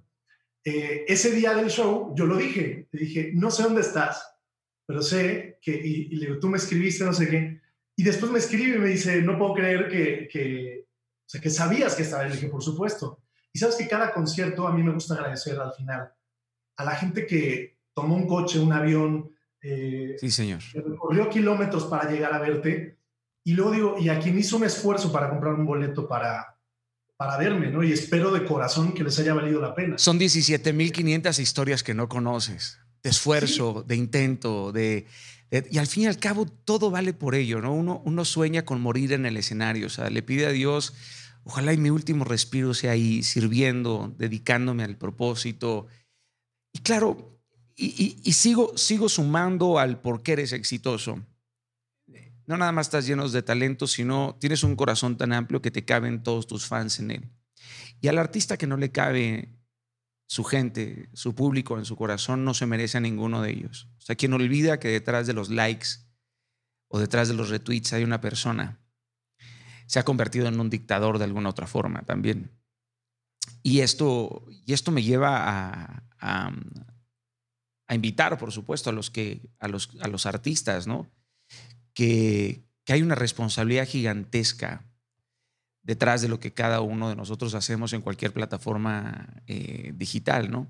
Y en tu, en tu caso, y en tu caso que has, tomaste una batalla muy compleja, que es una batalla por el amor, que es una batalla del pop, es una batalla por mantener el estándar, la calidad de un género musical que se ha visto honestamente opacado por, todas las fusiones musicales que, están, que, están, a su, que están a su alrededor. Y esto, esto necesita una, una autocrítica profunda. Yo creo que para, para tomar esa decisión, ¿cuántas veces me puedo imaginar que en cientos de juntas te han, de haber dicho, es que necesitas ya ser urbano? Oh. es que se nos está yendo el tren. La cantidad de veces que me han dicho, es que te hace falta esa canción que cambie todo. Y yo decía, bueno, veo canciones que, veo artistas que tienen muchísimas de esas canciones, pero no llenan los auditorios que estamos llenando. Brother, es que la industria, la industria de la música se equivoca, el público no. Punto. Exactamente. O sea, los hechos aplastan, güey. Ahí se revela la verdad. Sabes que antes de, de, que yo tuviera mi primer número uno de radio, o sea, mi primer número uno de radio en México fue Me Muero, mi canción del disco Guerra. O sea, estamos hablando de que apenas hasta este disco yo logré tener... 2019. Bueno, 2018, 2019. Sí, antes de eso, yo ya había llenado cinco auditorios nacionales, ¿no? Y una, y una Arena Monterrey, y un Banamex, y dos Telmex, y yo decía, realmente necesito estar en el número uno de la... Y de repente sé que hay gente que dice, bueno, yo no conozco más de tres canciones, bueno, no importa. Los que lo conocen son lo suficientes para llenar estos lugares, ¿no? Claro. Y, este, y de repente ahí sí, ahí van, eh, se ha convertido como en, decía, sus canciones, ¿no? mis fans siempre dicen, las canciones de Carlos, ¿no? Me encanta, que sea, me, encanta, me encanta que sea inexplicable, Carlos, porque la gente ha de decir, es que cómo lo llena. Y eso, o sea, yo creo que eso debería de ser uno de tus gozos más deliciosos cuando te acuestas en, en tu casa, te acuestas y dices, piense, sigan pensando cómo lo hago, cabrón. Claro, porque, porque hay gente que, que, es, es, así, porque el público no, no, no, no se equivoca. Es un, es un fenómeno, brother. La verdad, yo te lo digo y conozco bien la industria. Son pocos los artistas. Son los artistas que llenan lo que tú llenas son artistas que llevan 20 años, 25 años de carrera. Los Franco de Vitas, los Yuris, Ana Gabriel, los Alejandro Fernández, los Sanz, esos son los que llenan lo que tú, lo que tú llenas. O sea, España conquistó México, pero les mandamos a Carlos Rivera, ¿no? Entonces, como, güey, ya les mandamos, les mandamos a un, a un conquistador. Hay ideales por los que luchas. ¿Cuáles son? Eh, yo creo que se han ido transformando yo te podría decir que yo empecé soñando con ser cantante por llenar mi, mi expectativa de vida, ¿no? Lograrlo. Cuando saqué el disco de Luis No Existe, que fue el primero que traía canciones de mi autoría, con canciones como La propia Hubiera No Existe o Si te vas. Si te vas para mí es una canción muy importante porque se, se fueron convirtiendo como en himnos de muchas personas que me decían, es que cuando escucho esa canción, no, esa canción me ayudó en algo, ¿no? Esa canción me ayudó a, me acompañó en mi tratamiento de cáncer o me acompañó en mi carrera este, mientras hacía mi tesis y que no sabía qué hacer, me acompañó en una depresión o me acompañó en algo. Y, y descubrí el poder que tiene la música para, para enviar mensajes que, que impacten, cambiar a alguien. que den valor y significado a la sociedad. Exactamente.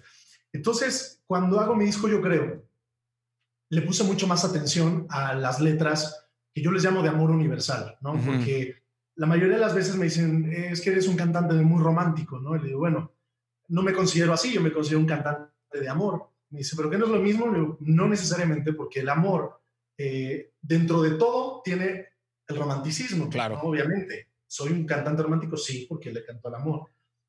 Pero no me limito a escribir canciones que, que se le puedan dedicar a una pareja nada más, sino que esa misma canción que la gente utiliza en su vals de boda sea la canción que le cantan a su hijo, o sea la canción que le cantan a su abuelo o a Dios, a Dios mismo, ¿no? O sea, imagínate. Y, y, entonces mis canciones como Cómo pagarte, Otras vidas, Te esperaba, este, Gracias a ti, eh, todas tienen eh, un común denominador que es esa posibilidad ilimitada de a quién le puedas dedicar. Entonces, eh, lo mismo la veo en un coro de una iglesia cantándoselo a Dios, ¿no? Que la ven en el vals de una boda, o la veo, este, no sé, en el video de, del bebé que acaba de nacer. Este, claro, que formas parte entonces de la historia de miles y miles y miles de personas. Entonces, ahí es donde encontré yo el significado de hacer música o de escribir canciones o de dedicarme a lo que me dedico, que es significarle algo a alguien. Tu música le signifique algo a alguien, porque ahí sí es cuando, como tú lo dices, en 20 años la gente quiera seguir yendo a escuchar esa canción que 20 años atrás le dedicaron al amor de su vida, que no necesariamente tiene que ser su pareja. Entonces no se vive de la música, se vive para la música. Sin duda, sin duda, claro, sin duda. Claro, claro. ¿Qué, qué, qué crees que que le hace falta al pop en español para retomar el lugar que tenía Carlos. Es la falta de unión de los artistas, son las disqueras, es el público, es un todo. Yo creo que, y me quiero atrever a... Por favor. A echarle la culpa a los artistas. Por favor. Obviamente, a ver, las disqueras, la industria es un negocio y siempre se va a ir por lo que le deje dinero, ¿no? No estoy de acuerdo, querido de verdad entiendo.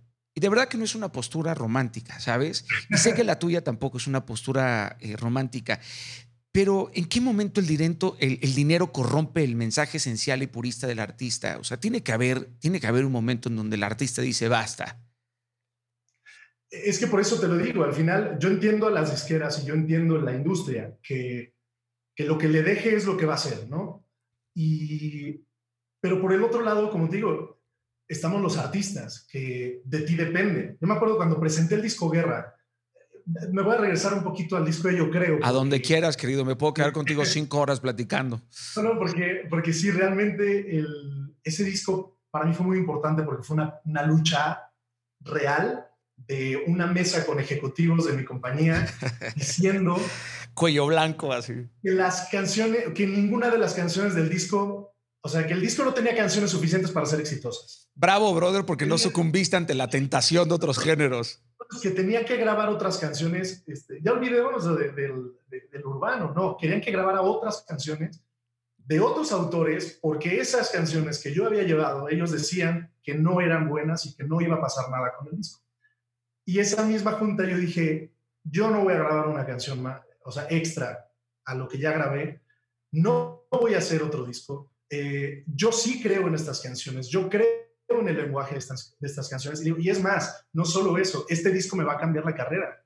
Y les pido, por favor, que crean en lo que yo estoy diciendo, porque tengo una corazonada y porque ustedes no han visto la cara de mis fans cuando yo canto esta canción, cuando canto otra canción, cuando este, las historias que me llegan de que alguna canción me les ha ayudado en algo. Digo, y este disco es una continuidad de ese, como te decía, de esas canciones con un lenguaje y con, una, y con un mensaje que, que yo ya había encontrado. O sea, es como, literal, yo había encontrado por dónde, cuál era el camino, y, y entonces me había preparado para, para recorrerlo.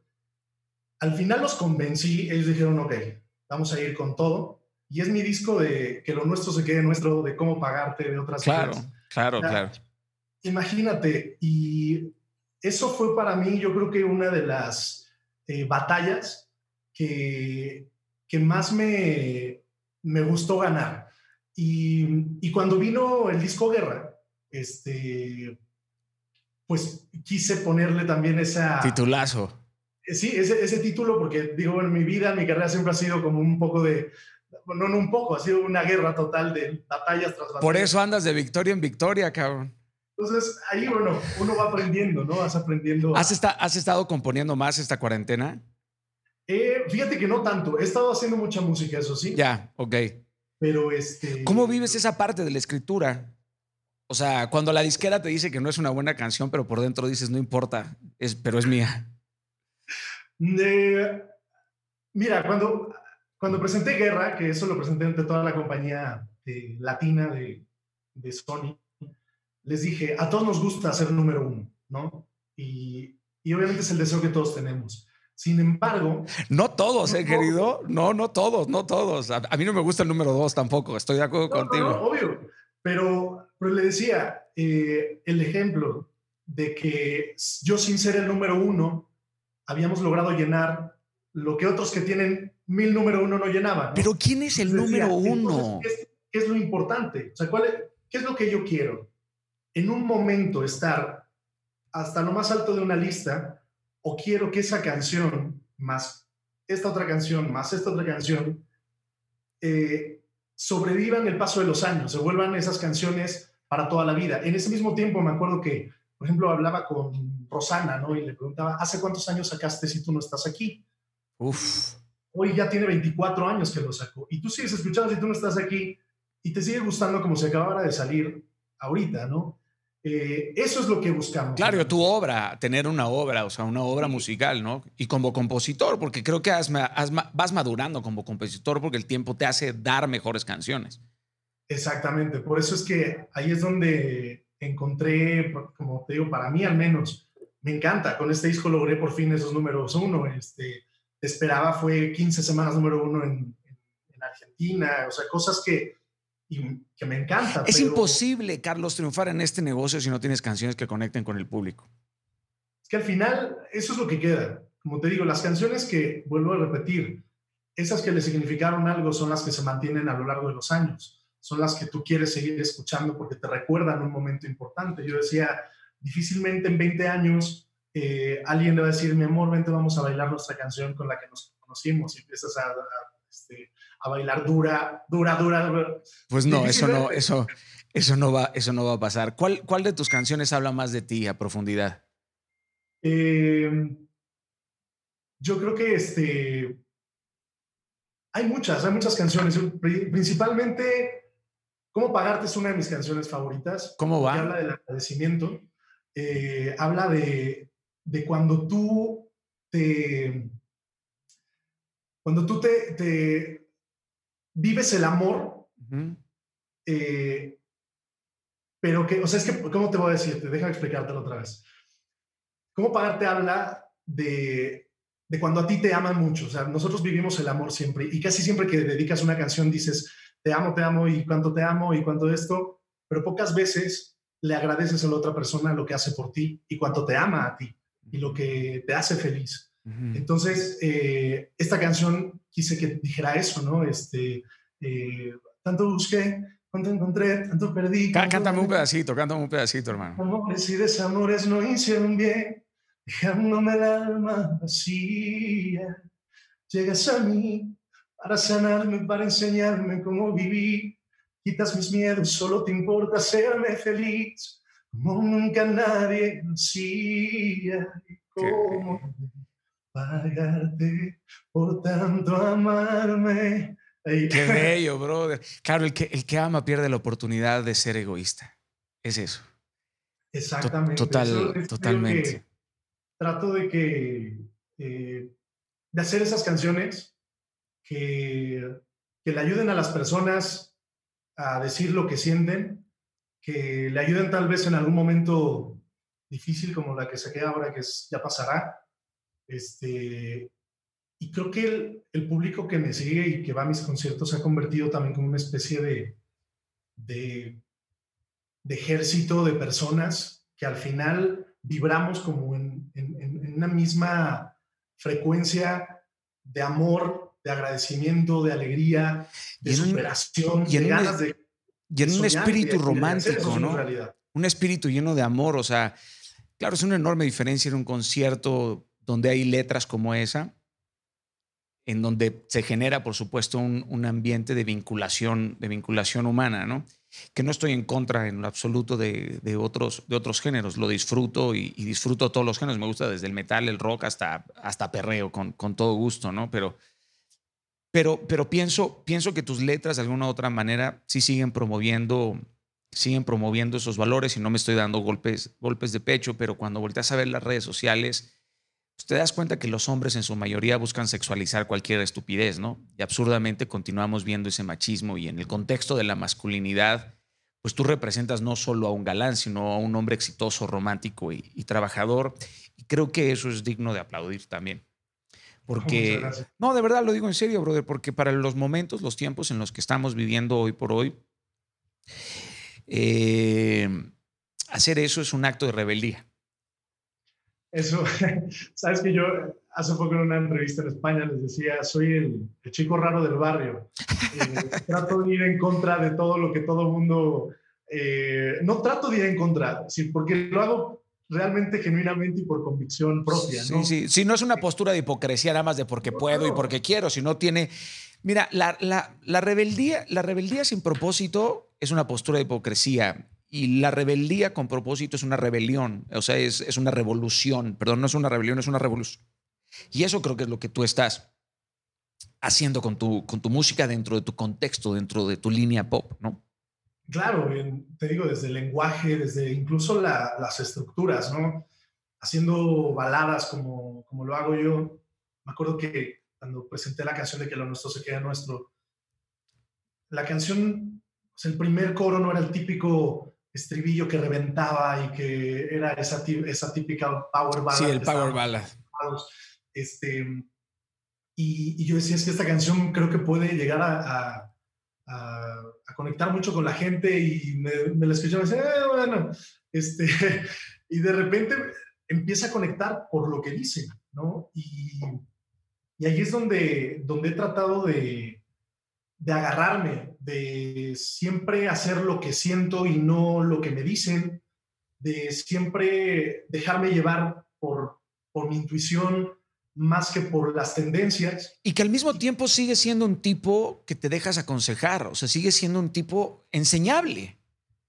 Sí, claro, a ver, es que no puedo eh, como caer tampoco en esa soberbia de decir, no, porque yo ya vi que esto funciona y esto lo va a funcionar no dar nunca nada por sentado. Una de las cosas que aprendí en todos estos años eh, es no dar nada por sentado, porque muchas veces, digo, y cuando yo salí de la academia dije, claro, obvio, yo gané, va a salir mi disco y voy a hacer esto y vamos a hacer esto, eh, y va a venir todo el éxito, van a hacer las giras y, y de repente no pasó nada de eso, ¿no? Y luego me decían, no, Carlos, pero vamos a hacer esto, vas a hacer y entonces yo ya me la creía, no es que ahora sí va a salir mi disco y entonces más esto, más esto. Claro, contemos una vez más, tu primer contrato con Sony BMG fue en el 2005.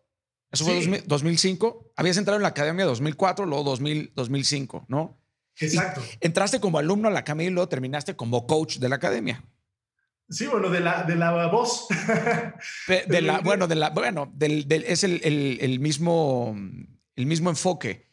Y luego empezaste, e, e, hiciste lo del teatro musical y, y, y, demás. Sí, ya. Oye, yo me voy a quedar aquí hasta que tú aguantes, ¿eh? Yo estoy no feliz. Tenía una cita a las dos. Neta. Ya, no, pues. No, diles que no vas a llegar, güey, porque no te voy a dejar, porque no te voy a dejar ir. Tengo tantas cosas que preguntarte.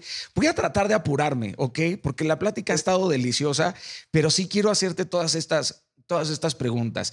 Eh, Aparte, digo, no sé si vaya a ser la entrevista más larga que hayas en tu, vista, en tu vida, pero esto es una charla deliciosa. Eh, tu, primer, tu primer casting de, de, teatro musical, que fue Bésame Mucho? Bésame Mucho fue mi primer, no fue mi primer casting, porque yo ahí llegué por invitación. Ok. Eh, te, te, dije que el desafío de estrellas, que había sido mi, el proyecto más, este, que más sufrí. Eh, me dejó dos cosas buenas. Una fue el, conocer a Franco y, a la familia Pulido y otro fue el teatro, porque antes de terminar el programa me encontré a, a Morris Gilbert, que pues es el... Sí, sí, sí, sí, sí, el, el, el, papá de los helados del teatro ahí. Exacto, entonces me, yo, yo había ido a ver a Lolita Cortés a una obra que es mi amiga mía. Y llega eh, una persona y me dice, hola Carlos, me envía Morris Gilbert para invitarte a, a que hagas la última temporada de Besame Mucho, si te interesa.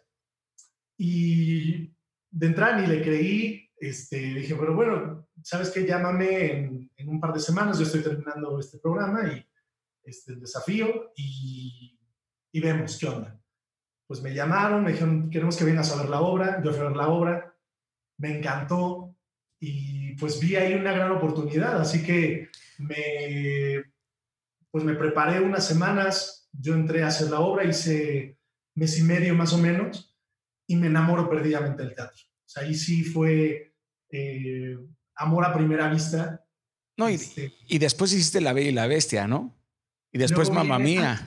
hice una que se llama Orgasmos la Comedia. Ah, Orgasmos la Comedia, Orgasmos la, orgasmos la Comedia, sí. Yo te voy a decir, cuando hice Hagamos la comedia, yo no tenía trabajo, o sea, realmente estaba yo, si hay una época la más dura. Erizo, erizo. Sí, sí. Y entonces fue cuando me invitan a, a, la obra y me dicen, oye, mira, este, te queremos como invitar a, a que hagas este, pues esta obra porque pues tenemos varios actores que la están haciendo. Y, y, pues si tú quieres, y yo dije, pues yo no tengo chamba, entonces este, la voy a hacer y se convirtió en mi más grande escuela, porque era una obra que la hacíamos en el Teatro Virginia Fábregas, que le caben 80 personas, pero no teníamos 80 personas, teníamos 20, teníamos 30. Tómatela. Este, y era, no teníamos ni micrófono, o sea, imagínate, y éramos solamente dos actores. A la teatro griego. Y, y, en comedia sin cantar, sin nada, entonces yo tuve que aprender a, a, a tener esos tiempos de, de la comedia, este, aparte me tocaban puras actrices, este, era, Laura Luz, Dalila Polanco, Almacero, este, o sea... Pura crack, pura crack de la comedia en ese entonces. No, no, no, entonces aprendí, no sabes cuánto, crecí como, como actor, crecí como, eh, como persona también, porque realmente el, teatro es un acto de amor. Y, y, lo digo porque es donde te desprendes de quién eres tú. Yo cada vez que hago teatro digo, me encanta porque aquí, o sea, en un concierto al final eres tú y te llenas del aplauso y del amor de la gente, de tus canciones. Pero en el teatro haces a un lado eso y te conviertes en, en uno más de, de, la compañía, aunque seas el protagonista. Sí, tu vida llega hasta el proscenio, hasta ahí, o sea, hasta yo ahí. cinco minutos tarde, me mandan un apercibimiento así de llegaste tarde y no puedes volver a llegar tarde. Si, hace, si, si, un día llegas a hacer Broadway, por favor, no me falles, ya es The Greatest Showman, por favor. Ah, me encantaría. Ese es un por sueño Por favor, brother, o sea. Fíjate que han llegado oportunidades de Broadway que, que hemos tenido que dejar ir, algunas porque... Coño. Te voy a decir porque este, vuelve ese punto en el que, aunque sea lo que has deseado, porque digo, Broadway en general es un sueño, pero no tiene que ser cualquier cosa, ¿no? Este, yo quisiera que sea algo que realmente yo diga, paro la gira, paren todo, yo quiero hacerlo.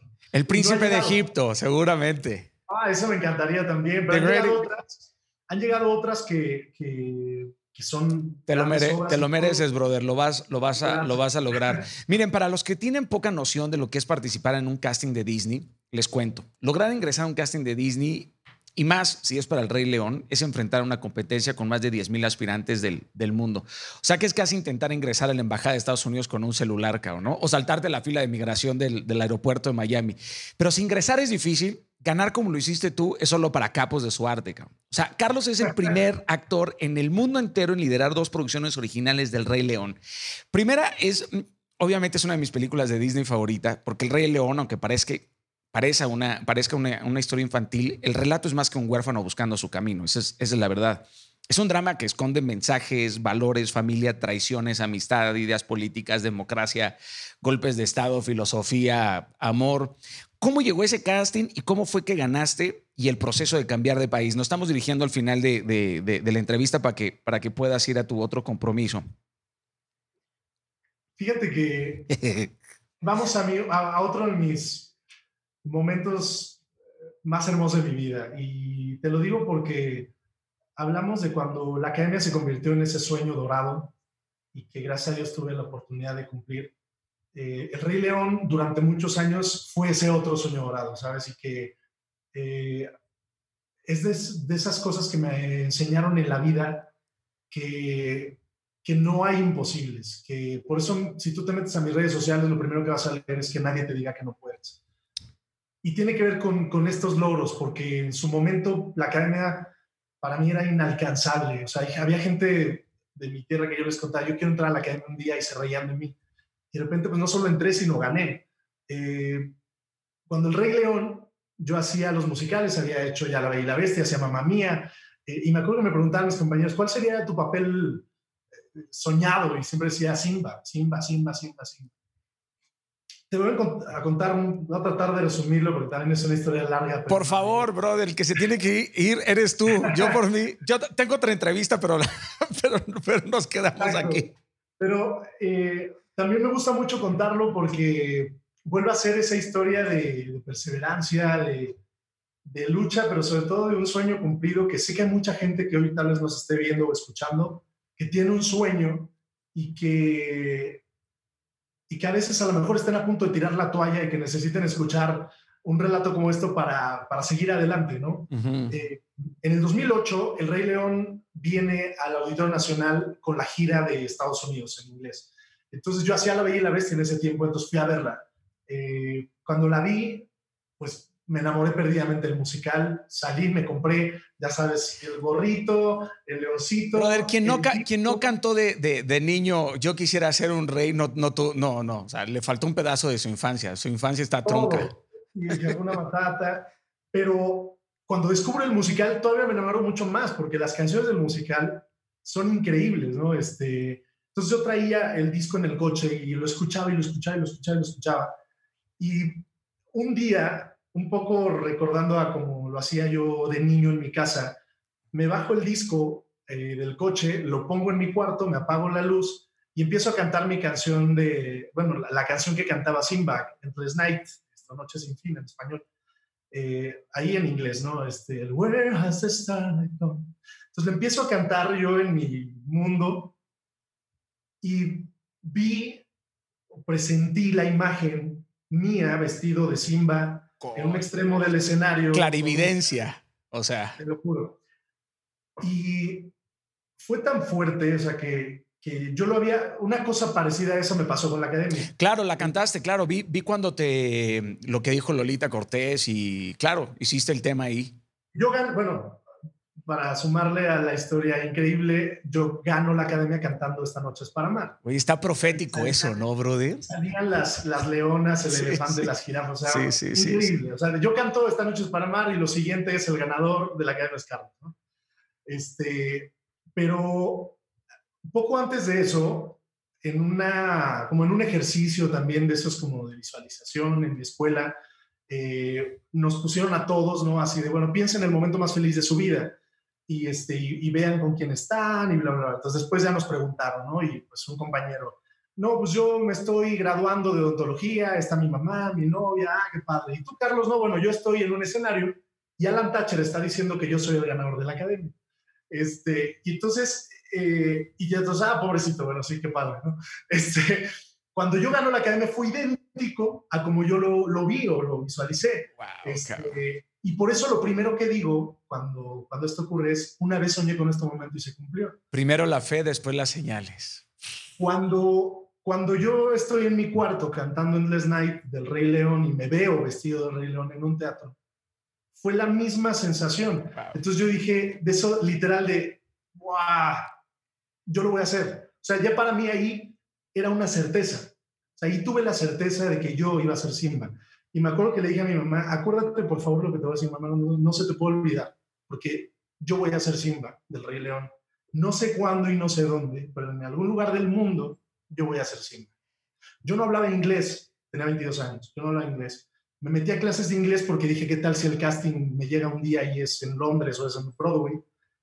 Entonces empecé a aprender este, y, empecé como a, a, mover la energía de que un día yo tenía que ser Simba, ¿no? Y entonces yo lo, todo mundo al quien se lo contaba me decía, estás loco, eso es imposible, ¿no? Porque además... Para los que tenemos fe, todos estamos locos, cabrón. Sí, claro. Entonces ahí sí tuve, como te digo, como, dije, es que algún día, algún día, pasa, el ya te estoy hablando del 2008, en el 2010 eh, me entero, yo hacía mamá mía, y me entero que va el Rey León a España. Y dije, no puede ser, pues es ahí, es España, es ese lugar del mundo, es España. Me meto a internet, intento registrarme para hacer mi audición, eh, te pedía la Seguridad Social Española y si no la ponías no se enviaba el registro. Este, y entonces, pues obviamente yo no la tenía, no se pudo enviar, llamé, mandé correos, no se pudo, eh, llamamos gente que si nos podían contactar, no se pudo. Eh, yo sacaba apenas mi disco mexicano, que fue mi segundo disco, entonces dije, mira, pues igual y yo, pues esto es, una cosa de esas románticas de algún día lo iba a hacer y pues a lo mejor no era para mí. Y pues ya, ¿no? Pues este, por más que movimos, vimos que no, lo dejé, lo liberé y seguí con mi disco, ¿no? Trabajando, haciendo lo que tenía que hacer. Esto te estoy hablando de octubre, noviembre eran las audiciones. Enero, febrero. En marzo, en marzo me llama Morris Gilbert y me dice, Carlos, ¿estás sentado? Me dice, me acaban de llamar de España que en las audiciones del Rey León no encontraron al actor que haga, que pueda ser Simba. No, ma. Entonces están buscando eh, por todo el mundo con productores, amigos de ellos, para los personajes de Nala, de Simba y de Mufasa, porque no los encuentran. En las audiciones que hicieron en España no encontraron a lo, pues, lo que buscaban. Entonces, bueno, mando un video. Eh, para esto no es que Morris me recomendó y ya, no. Mandó varios videos de varios actores, incluyendo el mío eh, y nos dijeron, dice, bueno, igual les llaman, igual no les llaman. A los dos días yo recibo la llamada y me dicen, eh, Carlos, que hemos visto tu vídeo, que queremos que vengas a Madrid. Pues nada, coño. Y me llevan a Madrid, ellos me pagan todo. Este, llegando allá me dicen, tienes que saber que llevamos dos años o tres audicionando, que, que hemos visto miles y miles, que para esta audición recibimos 10 mil solicitudes de audición y tú estás llegando a la final directo, porque vimos tu video, nos gustó mucho. Para esto, la historia es, te digo, eh, es muy extendida, pero llegamos a hacer la, hago mi primera audición de canto, eh, vi como las caras de mucha alegría de, los, de la gente de Nueva York y de Disney. Este, al otro día veo a mis contrincantes, ¿no? ¿En, ¿En, español? ¿Fue en español? En español, sí. Entonces veo a dos, este, dos actores, los dos eh, españoles y, blancos. Al final, el Rey León es el rey de África y tiene que tener ciertas, ciertos rasgos étnicos. Entonces, eh, pues obviamente cuando entro yo y me ven ellos, yo pues yo un poco más morenito, este, dicen, ¿y a ti quién te ha traído? ¿no? ¿Tú qué, quién eres? ¿Qué haces aquí? Eh, y en eso, después de, que... Soy el tipo que se forma dos veces en la fila, tío. yo les digo, bueno, pues me trajeron, ¿no? Me trajeron los de, los de la producción y estoy aquí. Y en eso entra un negro de este tamaño que venía de, de Panamá, bueno, realmente era canadiense de origen panameño. Ajá. Entonces yo lo veo a él y dije, ¿y a ti quién te ha traído? ¿No? Y dice, él dice, no, bueno, pues yo audicioné para hacer Simba en Singapur, llegué este, a los tres finalistas. Wow. Y al final, eh, pues como era yo de origen latino, yo creo que Disney tenía otro plan para mí y Disney me trajo a España. Entonces, claro, ya fue así. Bueno, a mí me trajo la producción lo trajo Disney ya. Ya, fue. Este, no, y además él tenía todas las características eh, físicas de todo para hacerlo. No, brother, Dios te ama, Carlos. Entonces, cuando eh, dije, mira, yo estoy aquí, a mí me trajeron a España, yo no me voy a quedar corto. Hacemos la audición de baile, yo lo dejé todo ahí. Luego eh, ya íbamos a hacer las audiciones de escena este, y empiezo a ver a, a, a se llama David, este, el panameño. leyendo su, pues una canción y le digo, ¿qué estás este, ensayando? Y me dice... ¿Qué, ¿qué, estás haciendo tú que no sepa yo, cabrón? Sí, sí, sí, exacto. Y me dice, no, es que eh, me vieron audicionar de Simba, pero ahora quieren verme como Mufasa. Y entonces me volteé a ver y me dice, así que yo creo que, ¿no? Y me, toca así de... Qué chingón, brother. Al final nos ponen a los dos de Simba de Mufasa en las audiciones. Eh, para esto, bueno, pues ya, claramente me quedo yo como Simba, él se queda como Mufasa. Y después el director de Nueva York, este, que es el director mundial del Rey León, me cuenta que cuando ellos llaman a David, era para decirle que él era Simba. Dice, nosotros trajimos a David de Nueva York para decirle, tú eres Simba, porque aquí no lo habíamos encontrado, pero no sabíamos que venías tú. Entonces, en cuanto nos dicen los productores de, España que habían encontrado a un actor mexicano y que querían que lo vieran, eh, dice, pues dijimos, bueno, se abre la puerta, entras tú y desde que entraste dijimos, si canta, él es Simba. ¿No? Si, y entonces ya... Qué increíble, bro. Empezó a cantar este, mi canción de Noche sin fin. Y dijeron, es Simba. Y entonces dijeron, pero ¿y el otro? Y cuando nos ven en la de baile, dijeron, pues es Simba y es Mufasa. Claro, quedó, quedó, quedó perfecto, ¿no? Es que qué historia, qué historia, Yo la primera vez que hice enojar a mi esposa fue usando la frase de uh, Mufasa. fue la primera vez que se encabronó conmigo mi esposa. Estaba súper enojada. Le digo, uh, Mufasa. Y me acuerdo que me respondió, pues todo lo que ven tus ojos algún día no será tuyo, cabrón. ¿Tienes alguna frase favorita del Rey León? Recuerda quién eres. Recuerda quién eres. Puta, Rafiki. Rafiki, Bueno, Rafiki es lo máximo. El, pasado puede doler, pero según lo veo, puedes huir de él o aprender de él, ¿no? Simba, yo me río del peligro.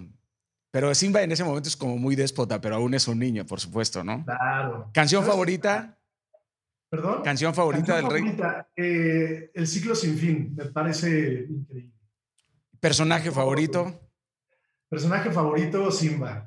Sí, Rafiki, yo sigo insistiendo con Rafiki. Es, es que él es el, que inmortaliza ahí a los reyes, ¿no? Bautiza y guía espiritualmente. Es un personajazo. Y, fíjate que la que fue nuestra Rafiki, la primera Rafiki de España, este, porque han pasado varias, eh, Rafiki es un.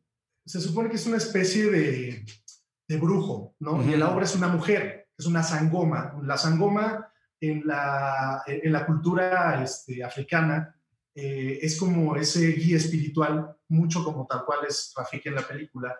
Este, y resulta que la, la chica que, que, la personificaba, que era africana, eh, era una sangoma real. Entonces, cuando ella cantaba eh, y hacía todo lo de Rafiki, era impresionante porque la mirada que ella tenía era muy profunda. Este, claro, la tradición le brotaba de la entraña, ¿no? No, no, no, o sea, era, era realmente especial. Eh, yo aprendí mucho de la obra, aprendí mucho y además todos los días, como te cuento, yo cumplía mi sueño de hacer Simba, porque el día que yo me pongo el vestuario completo por primera vez y hacemos la, eh, pues el, toda esta corrida de, de, luz, ya con luces, con todo. Sí, el ensayo general.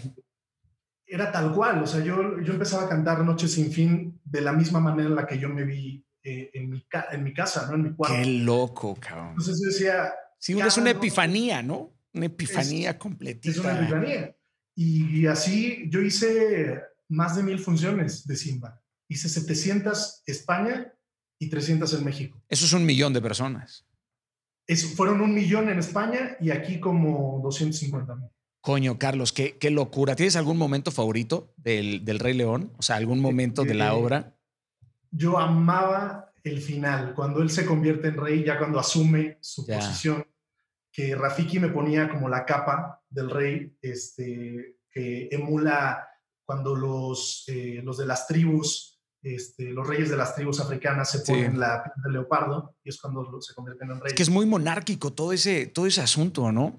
Sí, A, mí, a mí el momento de Simba, donde dice que quiere ser valiente como Mufasa, me parece espectacular, ¿no? Porque Mufasa le dice que ser valiente no es ir en busca de problemas. Y, y, si te das cuenta, es como la primera vez en una caricatura de, Disney en donde ves a su protagonista asumir el miedo porque lo o sea, asume que el miedo es, es normal en, en, ese momento, ¿no? Y que hasta los reyes sienten miedo. Y eso es muy difícil de ver en una caricatura de, de, de Disney. Esa conversación no es, no es tan, tan, tan común.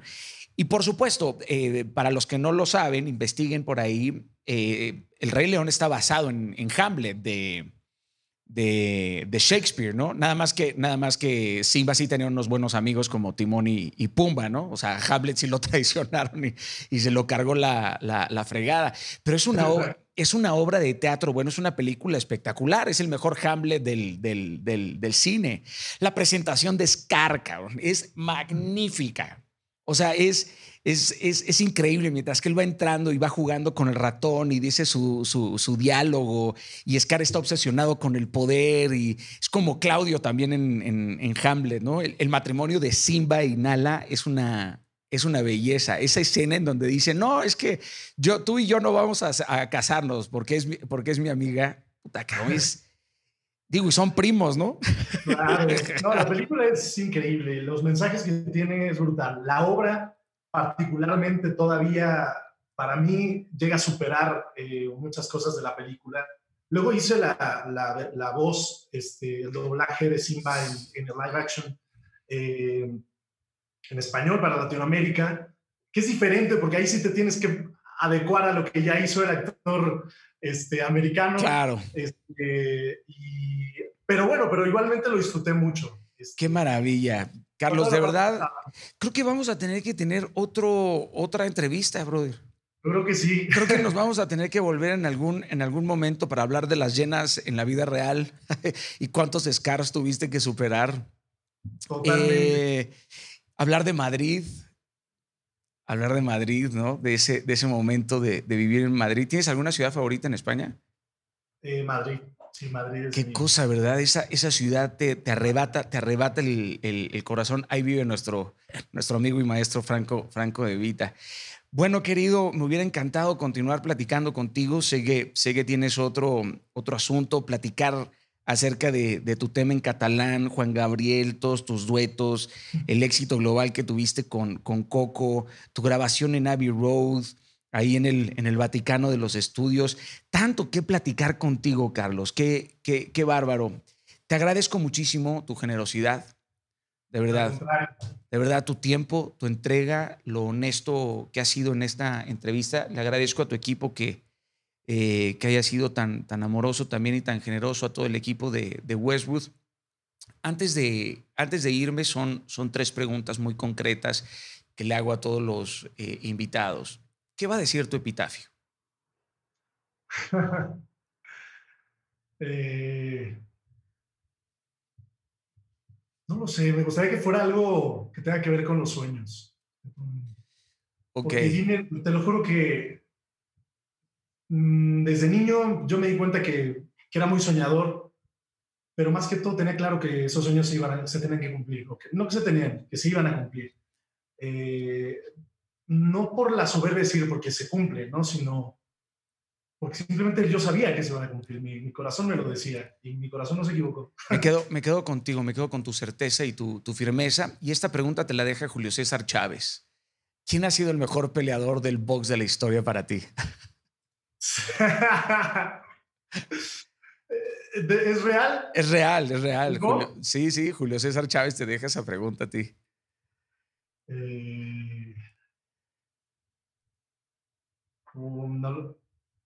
sigo un poco el boxe decir, soy muy, este, muy poco de deporte. Puedes decir que él. pero Mohamed Ali yo creo que... Cierto, no te equivocas. No me equivoco. No te equivocas en lo absoluto, en lo absoluto. Déjale una pregunta a mi siguiente invitado, no te voy a decir quién es, pero déjale una siguiente pregunta, la pregunta que quieras, sorpréndelo, sácalo de contexto, lo que gustes. Eh, si supieras que hoy es el último día de tu vida, ¿de qué te arrepentirías que no hiciste? Coño, qué duro, qué, qué duro. Hermano, eh, gracias, Carlos. De verdad, que, Dios te bendiga. Si, si no nos vemos en el éxito, nos vemos en, en, lo eterno. Te mando un fuerte abrazo y que todo lo que toques continúe siendo de bendición y, y multiplicado. Y gracias una vez más por tu, por tu tiempo. Al contrario, hermano, gracias a ti. Y seguro tenemos la segunda parte, hay que hacerlo. Pero, brother, o sea, es que me hubiera podido quedar contigo dos horas más, Carlos. Claro, pero sin, duda, o sea, tengo que, me tienes que platicar de Abbey Road, o sea, estar ahí, todos los duetos que, hiciste, o sea, hay tantas cosas que platicar con, contigo y estoy seguro que la gente va a esperar esa segunda entrevista, ya nos pondremos de acuerdo. Mientras tanto, disfruta y nos vemos muy pronto. Gracias, hermano. Gracias, querido, hasta luego. Gracias, chao, chao. Hasta luego.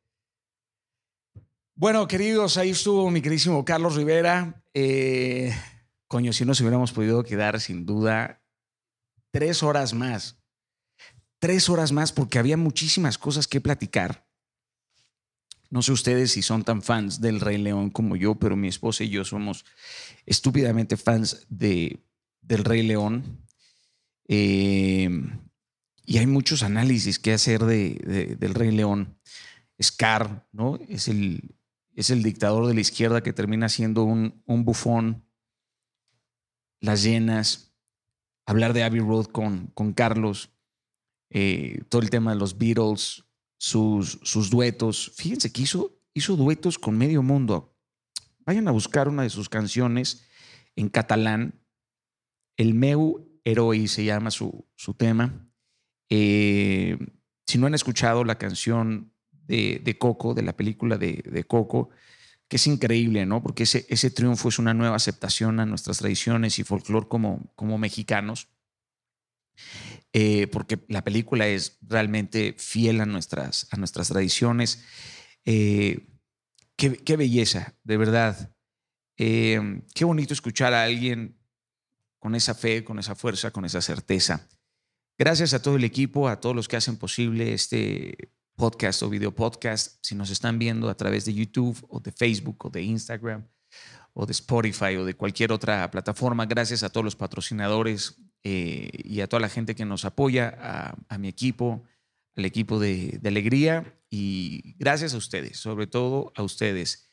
Si no nos vemos en el éxito, nos vemos en lo eterno. Que Dios les bendiga.